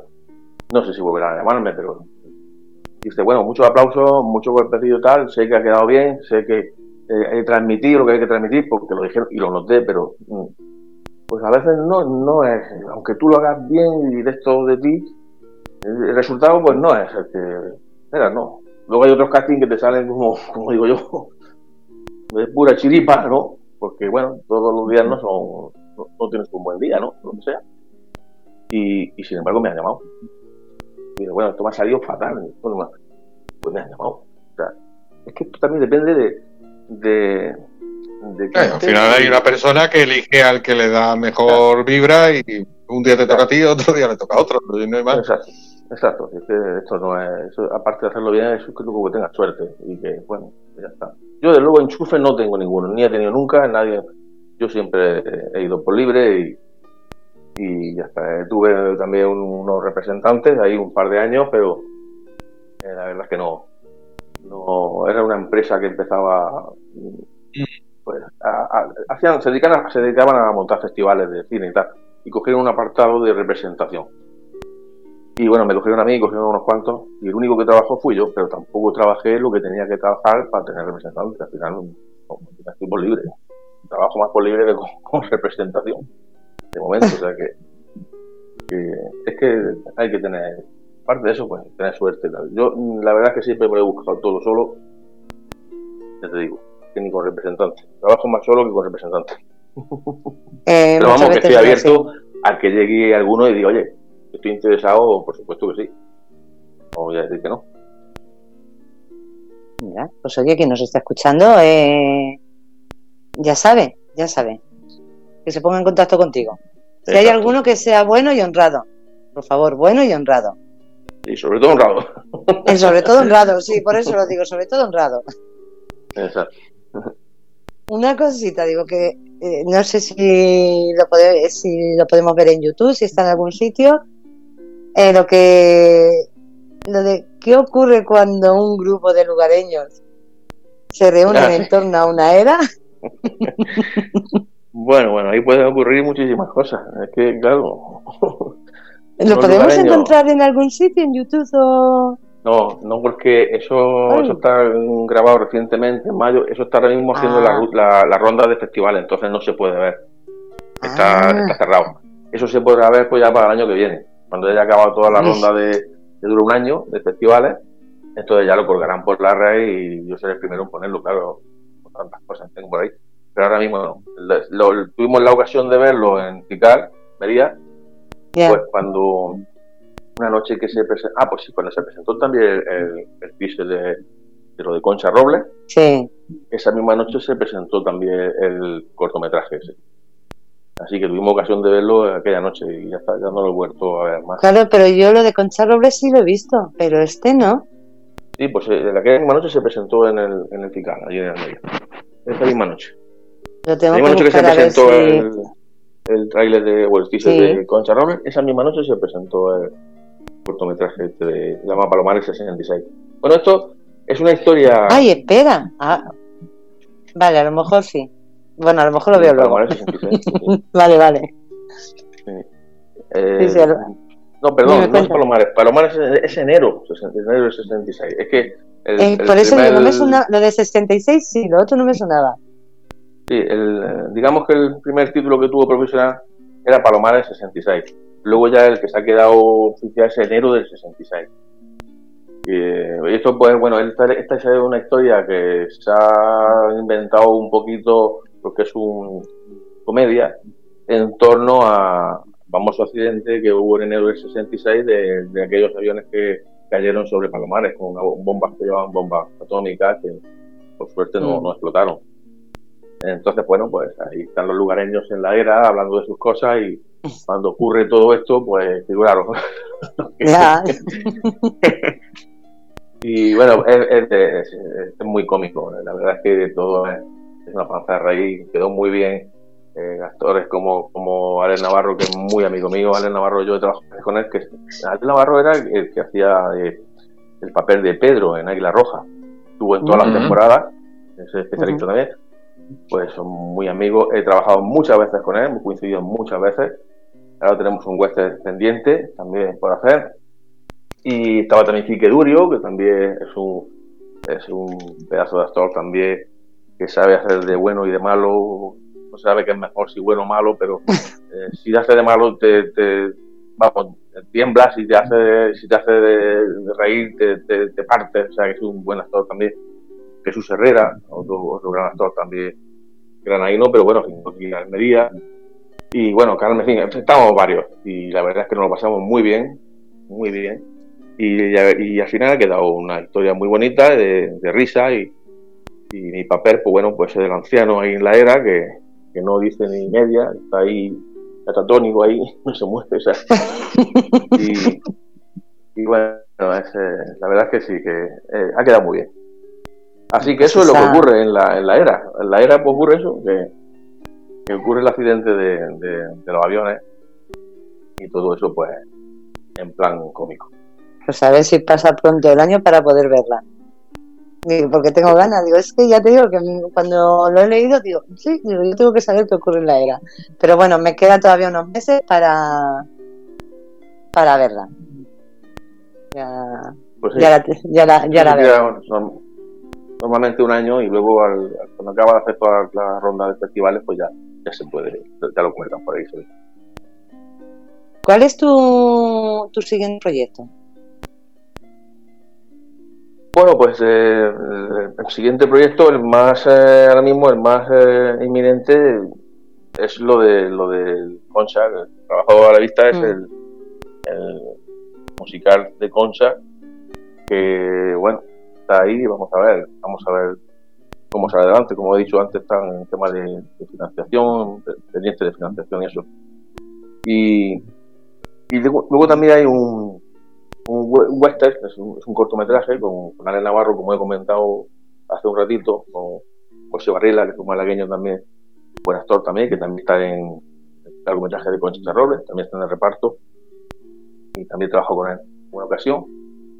Y este, este está, el TIX está hecho, igual está pendiente de financiación, porque, bueno, iba a ser un corto, pero parece ser que quieren hacer un, un largometraje. Aquí también participaría Miki Molina, ya trabajé con él en otro, en otro trabajo de este director que os he comentado, Manuel Olaya, que es el almanseño este, que aparte es el director de la Asociación de, además a 1707, lo que he comentado. Este director es el que lleva a cabo esta, este proyecto. Entonces, pues estamos pendientes de eso. Todo, todo al final es dinero. Todo es dinero, porque eh, están paralizados por eso. Tanto el western de, de Manuel Olaya como el, el nuevo Renacer, todo es. Eh, así que de momento que sepa eso. ¿Por qué, ¿Por qué es tan difícil conseguir financiación? Porque, por ejemplo, lo del nuevo Renacer, eh, mm, vamos, yo os he escuchado a muchos de los que estáis metidos en ello y yo creo que es una obra impresionante, una obra que, que, va a ser, yo creo, vamos, desde mi punto de vista, puede ser un, gran éxito. ¿Por qué cuesta tanto el que... porque me imagino que esto depende ya no solo de, de empresas, eh, porque no sé si lo que se está buscando es financiación por parte de empresas grandes o del mundo de la cultura o, de, o del Ministerio de Cultura. Se está mm, tocando a, todas las puertas de todos los frentes, ¿no? Eh, lo primero que se hizo fue tocar al ayuntamiento, el ayuntamiento se ha implicado, parece ser que han dado luz verde a un dinero, yo no te sabría decir de, cifras, ¿no? Pero sé que, mm. se ha implicado y que ha dado luz verde a un dinero, la Diputación parece ser que también, y, luego se está tocando también a puertas de, empresas y, personas que quieran eh, producir, ¿no? que quieran producirla, que quieran formar parte de esa producción y de invertir en esa producción. Yo estoy contigo, yo, yo creo que esto mm, podría ser un éxito, ¿eh? creo que podría ser un éxito porque hay mucha molla, hay mucha molla ahí y, luego, de la forma que se ha enfocado, que es a través de un musical, los musicales, no, no hay muchos musicales, o sea, en películas se hacen muchas, pero musicales no se hacen tanto. Tenemos la suerte de contar con buenos actores, actrices, cantantes, o sea, lo tenemos todo. A, David Miralles, que es un pedazo de músico, como he dicho antes, tenemos esa suerte. Luego podemos sacar un música adelante que puede ser un grandísimo éxito. Entonces, es una pena que, claro, también es verdad que vale mucho dinero todo estaríamos hablando en torno de, medio, de medio millón a un millón de euros para hacer el largometraje de esto. es mucho dinero, entonces... Claro, pero hay mucho dinero que se tira en, en muchas tonterías. Sí, estoy contigo, estoy contigo. Entonces, claro, hasta que no llegue al... Porque esto se está presentando, el teaser se está presentando a mucha gente. Hasta que no llegue alguien que diga, eh, aquí veo yo que esto, eh, esto puede ser interesante. Pues claro, hasta que no llegue a ese momento o llegue a las manos de esa persona, pues hay que esperar. Porque claro, es mucho dinero y no, no puede salir de un ayuntamiento. Un ayuntamiento ya sabemos cómo están todos, no hay ni uno. Entonces, pues, la diputación está todo. Las instituciones están todas. Dinero hay, dinero hay. Dinero hay. Lo que quizá no hay mm, sea voluntad de. Exacto, interés o voluntad de de hacer las cosas, porque, mm, claro, pero es que eso es como todo, hay que arriesgar, hay que arriesgar, tú no puedes coger y decir, no, em, hacerla y si después es buena, entonces eh, os ayudo, no, no. No, no se puede hacer así, porque te digo porque no se puede hacer así. Ojalá. Mm. Ojalá se pudiera hacer así como, como, dices. Pero no se puede hacer así porque para hacer una cosa bien hecha necesita muchos medios. Mm. Y necesitas tecnología, necesitas buen equipo, buen buen equipo tanto tanto técnico como como me refiero técnico de material y técnico de, personal, de personal, eh, equipo artístico, vale. Entonces, claro, eso todo eso vale mucho dinero. Luego hay que mover a la gente. Todos sabemos lo que cuesta hacer una película. No es un cortometraje. Un cortometraje, eh, también te cuento, un cortometraje medio, medio bien, cuesta de 20 a 30 mil euros. ¿eh? Mm. Claro, mm. puedes hacer un cortometraje por 5.000 euros. Mm. Perfecto. Y te puede quedar bien. Y te puede dar sorpresa. A mí, me costó 0 euros el, el, de, el borracho y el policía. Y queda muy bien. Pero eso es uno entre. Eso es una, una suerte. Eso no, no, es así. Eso no funciona así. Mm. Para tú tener un proyecto, eh, que puedas sacar adelante un proyecto y que salga bien, con toda la seguridad y con todo como Dios manda, hace falta dinero. Entonces tiene que estar el dinero sobre la mesa primero, no se puede hacer y luego decir, bueno, si ha salido, eso vale mucho dinero. Entonces, claro, para eso se hace para eso se rueda un TISE, se presenta, para que veas, que veas la calidad que tiene y, en el PISE pues ves un poco de qué va el tema y, si puede interesar. El PISE desde luego está muy bien hecho, eh, se ha hecho muy bien, no sé qué habrá costado hacerlo, pero se ha hecho muy bien. Entonces esa es la maqueta, esa es la maqueta que se presenta y ahora pues lo que digo yo, tenemos que tener la suerte de que caiga en manos de una persona que vea lo que otros a lo mejor no han visto. Que vea el, el potencial que puede tener. El potencial que puede tener, efectivamente. ¿No crees que puede haber miedo, eh, por lo que estamos hablando de que, por lo que has dicho, que se hacen muy pocos musicales, muchas películas y pocos musicales? ¿No crees que puede haber miedo de que, de que un musical no llame tanto la atención como una película? Pues eh, no sé, vamos a ver. Eh, son cosas diferentes, ¿no? Pero dentro, a ver, un musical es un musical, una película es una película y el musical también es una película, o sea que yo creo que puede tener, por, por, ser más original, ¿no? Que puede tener más interés, pero tampoco soy un gran experto en eso, ¿no? Eh, al fin y al cabo, eh, lo que te interesa es que el proyecto salga bien, ¿no? Eh, quede bien hecho para que pueda salir adelante. Da igual que sea un musical que sea una película que no sea un musical, pero lo del musical quizás quizás es porque es más original. O sea, hay menos musicales de esos que películas cuesta más hacer un musical. O sea, perdón, no sé si cuesta más, seguramente que sí. Quiero decir que tiene más mérito, tiene más, más, puede ser más interesante, ¿no? Aparte que habrá gente que a lo mejor no le guste, pero bueno, eh, en general puede ser más interesante. Entonces, no sé si es que tienen miedo o, no lo sé. Lo que sí sé que es mucho dinero y claro, todo eso cuando lo presentan gente que, bueno, pues no, no están en el, no han estado en el cine, no, no somos, eh, digamos, grandes actores del, país, grandes productoras del país. Todo eso ha salido de un poco de, gente que tiene muchísima fuerza de voluntad, muchas muchas ganas y tienen, mucho talento, porque todos los que hay ahí. Claro, pero como no sale de gente que ya está consagrado, que ya han dado resultados buenos, pues yo creo que el mm. miedo es más a eso. El que sea un musical o sea una película, eh, da igual. Yo creo que el miedo es más a que no sé que no se, no se es conocido, o sea, no, no reconocen hasta a estas personas que han sacado esto adelante, eh, no saben el resultado que, pueda tener, por eso desconfían de, o no sé, desconfiar, lo que sé, tienen pues incertidumbre, ¿no? O sea, que yo creo que es más bien eso, más que el que sea un musical o no. Ya. Es una pena. Es una pena este porque... este primer proyecto lo presenta, para un ejemplo, este primer proyecto lo presenta eh, eh, Pedro Almodóvar, aunque no es su estilo, le dan lo que necesite, o Antonio Bandera, y no necesite, pero si lo presenta David Miralles e Ignacio Maña, Ya, pues es, es una pena porque yo creo, yo creo que, que, lo que se deberían de fijar más es en lo que es, no en no en el nombre o no de las personas que lo hacen, sino ver el potencial, ver el potencial que tiene al margen de quien lo haga.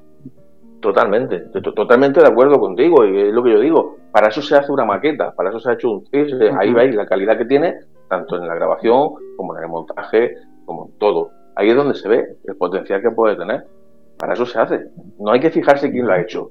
Una vez que lo veáis, preguntáis quién lo ha hecho, pero primero mirarlo y, ver. Eh, yo estoy totalmente de acuerdo contigo, yo creo que es eso. Por desgracia no es así, pero debería ser así. Ya, ya, ya, ya. Ya. Digo, bueno, digo, yo espero que quedéis con, con la persona o las personas con la suficientemente abierta, con la mente suficientemente abierta, como para que vean ese, ese, ese potencial y que arriesguen, que arriesguen porque ya te digo, yo, yo creo, yo por lo que he visto, yo creo que va a ser un, un auténtico éxito. Todo, todo, el mundo dice lo mismo, todo el mundo que lo ha visto cuando se presentó en FICAR y eso, la gente quedó eh, impresionada, gente que pueda mm. verlo. Eh, yo mismo también, porque claro, yo tampoco lo había visto. Yo, vi el piso, lo vi allí en el hospital. Y yo mismo me quedé, se nota el, la, la, eso, el potencial que tiene, se nota la fuerza que tiene, se nota que tiene molla. Luego también hay que entender que es un hecho real, que también puede resultar más interesante a, la gente, es un hecho real, no es lo mismo que una historia. En fin, que yo creo que reúne todas, todas las condiciones de, ser un, éxito. Un éxito, sí. Yo creo que reúne todas las condiciones. Entonces, a ver, se pueden equivocar, pero si es que eh, yo creo que equivocarse con esto hay muy, muy pocas probabilidades. Las cosas como son, muy pocas probabilidades de equivocarse, con este proyecto. Muy pocas probabilidades. Yo creo que, hay más probabilidades de que sea un éxito a la que, a que no. Mm. Entonces, yo creo que deberían de apuntar. Sí, yo estoy contigo y creo que, que incluso el ayuntamiento y la, diputación deberían de, ayudaros en, en, sitios más grandes, o sea, en, un nivel más alto para que para que se invierta, para que se invierta y este proyecto salga salga a la luz. Y yo fíjate que creo que hablamos así en plan de como de, de broma y que llegue a conseguir el Goya Vamos, y no solo el Goya, sino todo lo que. todos los premios habidos y por haber. Yo te voy a contar una cosa mm, que. Es que, mm, hablando de lo que estamos hablando, como se suele decir, del que menos te lo espera o de donde menos te lo espera, está atrás libre, ¿no? Mm. Eso es un, refrán que siempre. Eh, yo cuando conocí a, José Herrera, que he hablado antes de él, que es el que ganó el, Goya en 2019 con el cortometraje Casa Talento, bueno, pues yo a José Herrera lo conocí en, un rodaje. Estaba rodando, estábamos rodando un cortometraje que se llamaba 13 años, que era sobre la violencia de género. Sí. ¿Eh? yo precisamente era el, maltratador. Y también participaba Nacho Guerrero, el actor este que Coque en la que se avecina. Sí. Era psicólogo, en fin. Bueno, pues ese cortometraje quedó muy bien también. Y yo conocí en el hotel, donde, vamos, en la habitación donde yo dormía, eh, estuvo durmiendo José Herrera, el chico este de, este cortometraje. Cuando José Herrera yo lo conocí en aquel momento, él me habló de un proyecto de animación que costaba alrededor de 40.000 euros, esos tres minutitos, y que se haya embarcado ahí y tal, con la familia y eso. Y bueno, yo vi un poquito ahí en su ordenador y yo le dije, digo, que son cosas que son cosas que no están muy vistas. Digo, tiene muy poca competencia, digo, mm, y esto tiene, yo lo veo que está muy bien.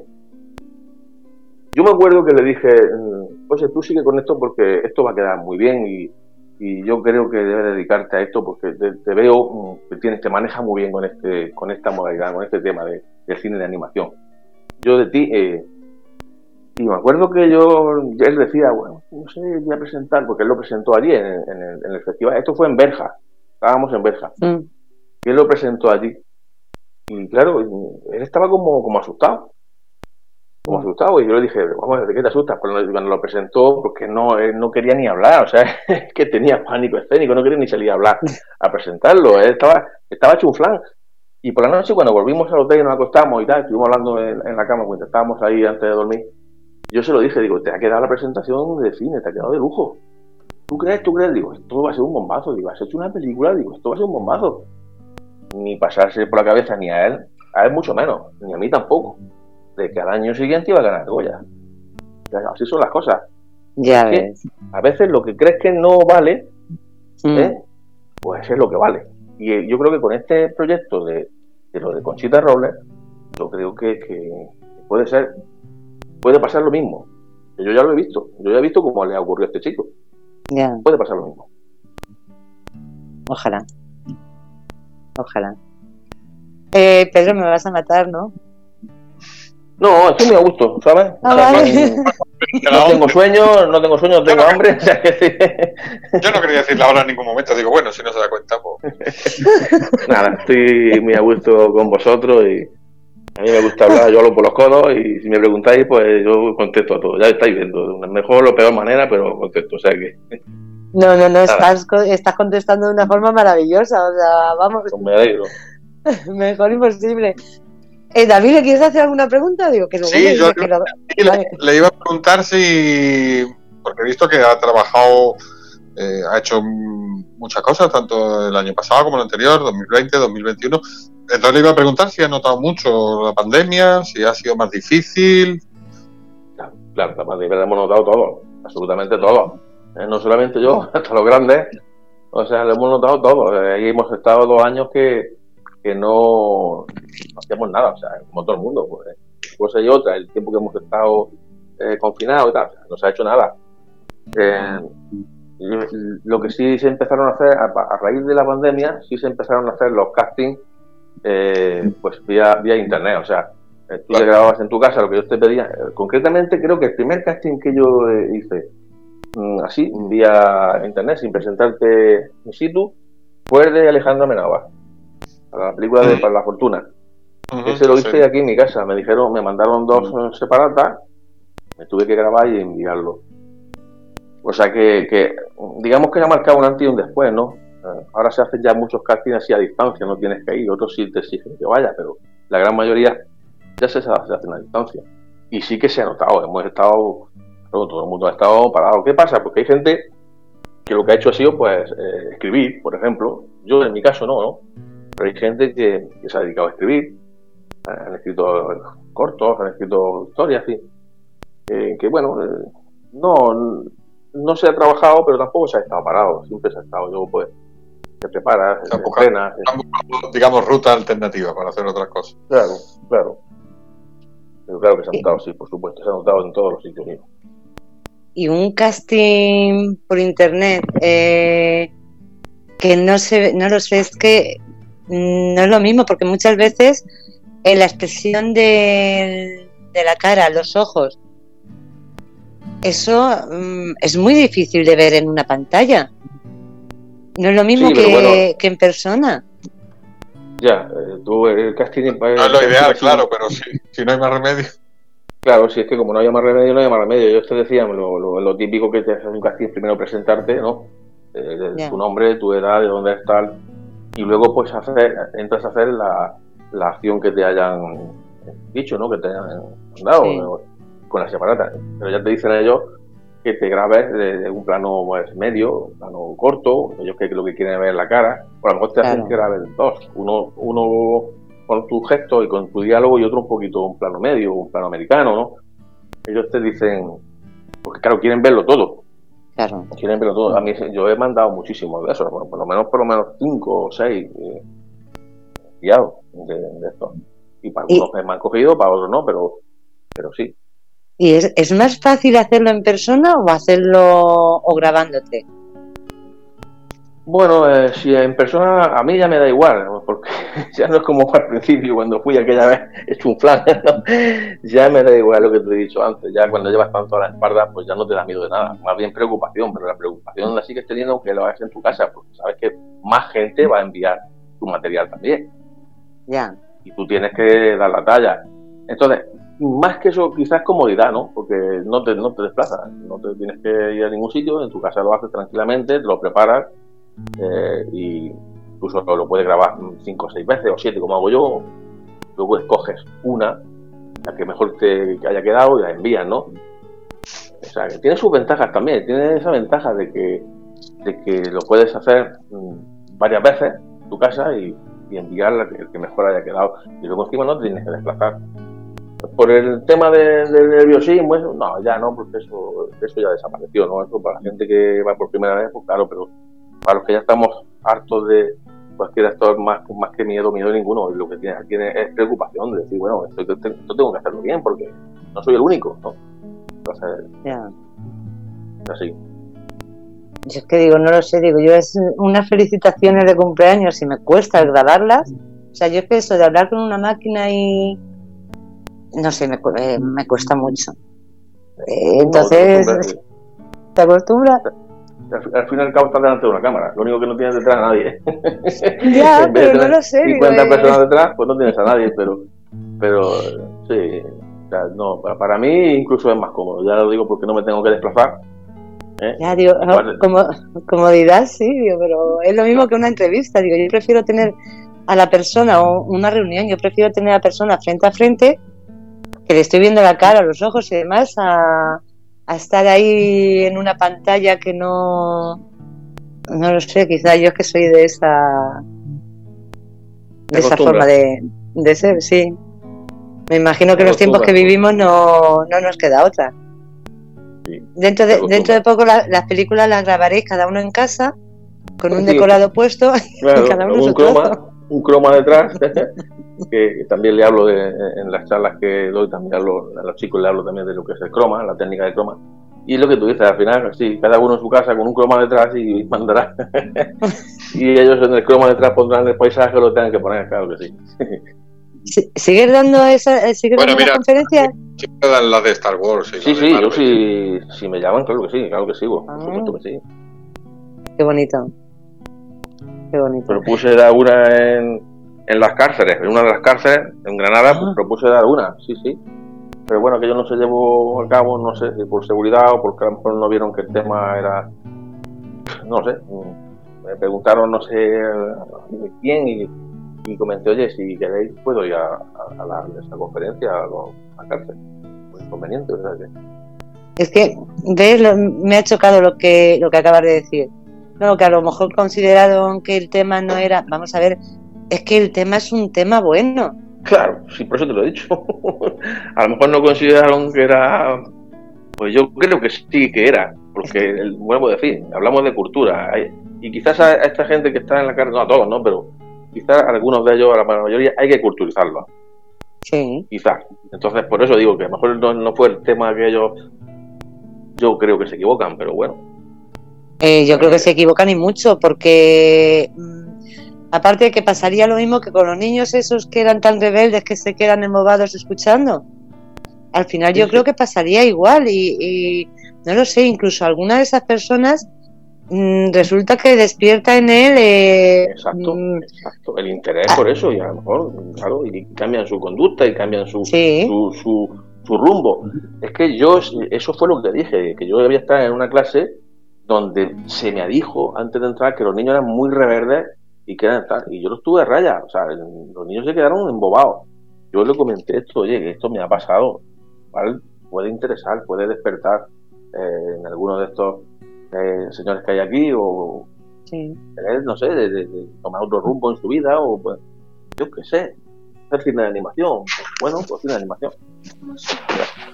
Todo, todo eso es bueno, todo lo que sea eh, enseñar algo es bueno y más a este tipo de personas que están donde están. Pero parece ser que no, no sé, que no le interesó a los, a los, a los directivos, funcionarios, o como quiera llamar. Sí, que al final es todo, por desgracia, burocracia mm, política, eh, eh, no sé cómo, cómo llamarlo, porque la verdad es que es, eh, yo desde mi punto de vista lo veo una idea tan interesante y tan buena porque lo que dices es que es culturizar a personas, mm, igual que los niños que no sabían que Almería era tierra de cine. Pues habrá mucha gente que, que, no sepa, que desconozca un montón de, cosas. ¿Y quién te dice a ti que una persona que está allí por un delito menor no se interesa y cuando salga se pone a hacer algo, empezar por cortos o presentarse a casting o y acaba siendo un director, un actor o... No sé, es que no, la burocracia esta me... Eh, eh, eh, hay una cosa que, que le chocó tanto a los niños, y yo creo que a los mayores también, porque no saben. Mm. En una de las técnicas, la primera técnica que se usó para hacer cine de animación, los primeros años, primer cine, la primera película de dibujos animados fue en el 1917. O sea, fue la primera dibujo que se hizo, la primera película de dibujos animados. Bueno, pues eh, eh, eh, la, técnica que se empleaba era, era el dibujo a mano alzada mm. y yo le explicaba a los niños cómo coger un paquete de folio, eso lo hemos hecho todos en el colegio, y mm. haces un dibujo, le, al, la siguiente folio mueves la mano un poquito y cuando pasas todos los folios a gran velocidad, has creado una animación, que hay un movimiento, ¿no?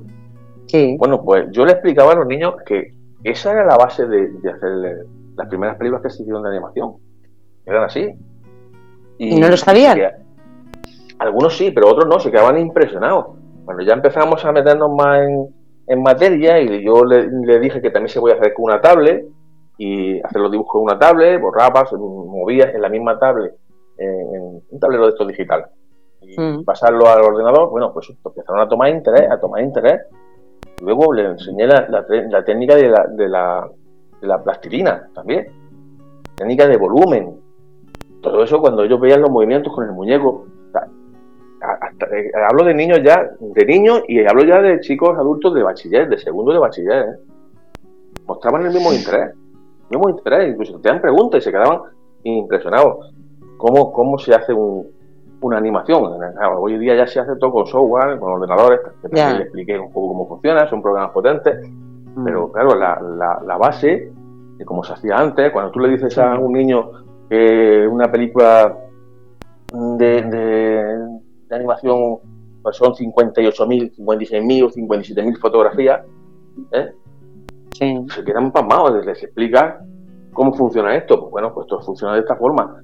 Entonces, claro, mostraban mucho interés, mucho interés. Y yo creo que la gente mayor y gente eh, que está donde está puede mostrar también el mismo, porque no lo saben, seguro que no lo saben. Y, eso, pues bueno, todo lo que se ha enseñado. Yo no voy a decir que solamente de cine, de todo, de todo. Pero bueno, si te toca que te den una charla hoy de cine y mañana te dan otra de música, pues a estos tipos que están ahí, yo creo que es lo que le hace parte. Sí. Ah, bueno, chicos, que nos hemos pasado de las 12 al final. Fernando tiene que estar en la, puerta ya llamando. Pues nada, pues eh, yo encantado de, haber estado con vosotros esta hora larga. y, se ha alargado, se ha alargado, porque es lo que pasa, te pone y se alarga. Y, bueno, pues yo creo que he contado todo lo que tenía que contar. Hombre, siempre hay, ¿no? Pero que, yo estaba, estaba encantado de, de, de contaros todo, de que y bueno, si necesitáis alguna vez hablar conmigo de algún tema más, más concreto, lo que sea, yo estoy dispuesto. O sea que no.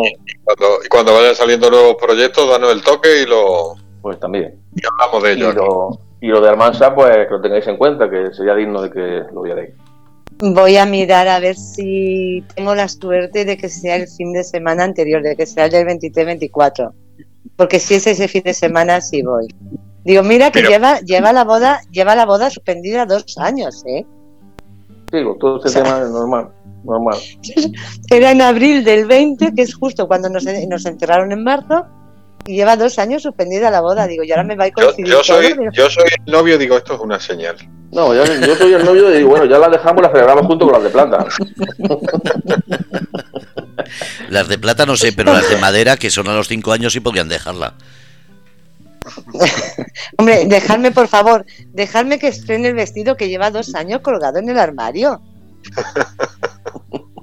que no me lo va, a coger polilla ya el vestido. Mira, dice Feli. dice Feli que es del 30 de abril al 6 de mayo. Que la mira en Google. Anda, mira la Feli, está, está, está al loro de todo. Espera. que lo Espera, a ver si. Ay, no me. Dime, dime. ¿Del 30 de abril al 6 de mayo, claro, pero pero empieza antes, él dice que el jueves 27. Bueno, el jueves es 28, el 27 es mi cumpleaños, perdón. ¿Cómo, ¿cómo, la ha soltado ahí? ¿Cómo la ha soltado ahí? Eh, oyentes, ya sabéis, ese día no, no va a trabajar. Acaba de decirlo. Es miércoles, el 27 de abril es miércoles, no trabajo que no trabajas, ese día que te vamos a putear y te vamos a tener todo el día aquí. Ah, bueno, pero eso sí lo podéis hacer. Eso lo podéis hacer. Tú sabes que no pasa nada. Uy, ¿dónde me lo voy a mejor, eh, pasar mejor que celebrándolo con vosotros? No, nosotros no. Nosotros vamos a celebrarlo. Tú eres la que se queda aquí. Ah, vale. Joder, ya me están puteando. Despidamos a Pedro que no le importan vuestras movidas. Pedro, muchísimas gracias a vosotros siempre, ya digo, estar encantado de, haber compartido con vosotros estas dos horas y, de hablar de mis cosas, que me habéis dado esa oportunidad, así que estoy muy agradecido y, dispuesto para, otra más. Yo, Pedro, quería, quería darte las gracias de corazón. Eh, me alegro de que hayas estado con nosotros, porque ya te digo, es que al principio digo, ay, digo, ¿cómo le hago las preguntas? Digo que no, no tengo tiempo, pero al final sí, me, me ha quedado alguna, pero bueno, ya ya tendremos, sí, ya me las apunto, las voy a poner ahí en rojo, digo, para la próxima vez.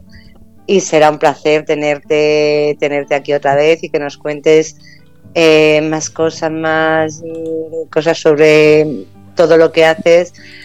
Y ojalá eh, que la próxima vez mm, me digas que has conseguido las conferencias en más sitios, porque sería muy interesante y que podamos hablar de que Nuevo Renacer que tiene que ha conseguido salir adelante y que ha, tenido financiación. Ojalá, pues sí sería interesante. Y que tengo ganas, me esperaré, aunque tenga que esperarme un año para ver qué hacen, qué ocurre en la era. Seguro que lo verás, seguro que sí. Sí, sí, sí, sí, ya te digo, no se me olvida. Muchísimas gracias de corazón, muchas gracias por estar con nosotros esta noche. Venga, pues buenas noches. Venga, y descansa, buenas noches. Bueno, pues solamente decir una cosa, eh, vosotros no lo vais a escuchar, pero alguien lo va a escuchar en la radio.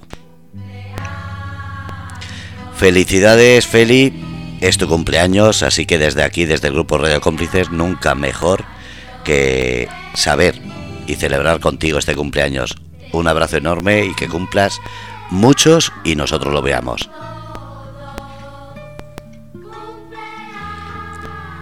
Qué calladito, qué calladito se lo tenía. Muchas felicidades, Feli. ¿El 4 de marzo? Sí, exactamente. Ahora mismo lleva seis minutos de cumpleaños. Ostras, es que no, me, no he podido entrar en Facebook, no me he enterado. Eh, yo es que lo ha dicho ella. Dice, llevo seis minutos de cumpleaños y llevaba solo tres.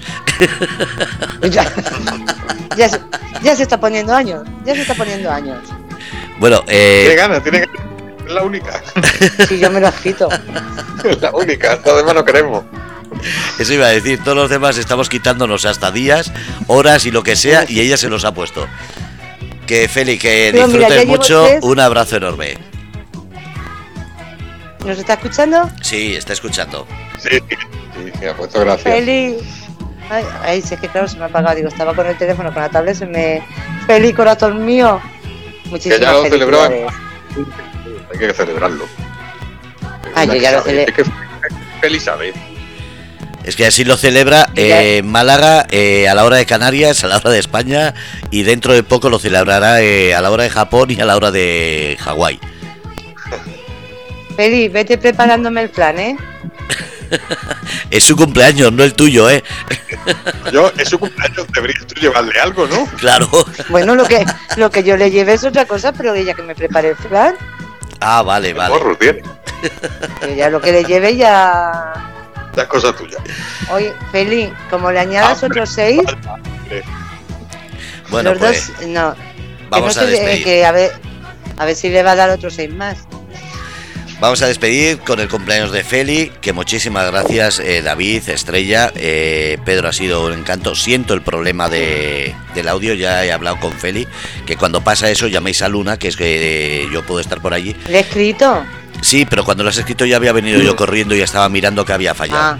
Y era que Facebook se había, no sé por qué, se había parado y había parado todo. La grabación, como es distinto a lo que se emite, la grabación sí estaba, pero no salía la señal. Y una vez solucionado, pues ya, ya, habéis, ya habéis seguido. Han sido solo unos minutos de otra manera. Bueno, pues lo dicho, que muchísimas gracias. Venga. A Pues vosotros. nada, que mañana pegado y que nosotros volvemos el martes. Es verdad que mañana ya es viernes. Dios, cómo se me pasa. Mañana, mañana a las 6 de la tarde tenemos Terra Composición y Turismo, que vamos a hablar de, con una escultora eh, famosa aquí en, en la región. Y después a las 10 de la noche, Apegados, desde Sagún con Fred Gómez, que esperemos, como siempre, que no haya problemas en la línea y sobre todo que salga todo bonito. Gracias a los dos, un abrazo. Un abrazo, Venga. Fernando. Que descanses. Bueno, pues habéis escuchado Rebelde con Causa y hoy el invitado Pedro López, actor y sobre todo gran persona y personaje. Un abrazo a todos, feliz, feliz cumpleaños Feli y a todos ser felices, soñar de colores, carpe diem.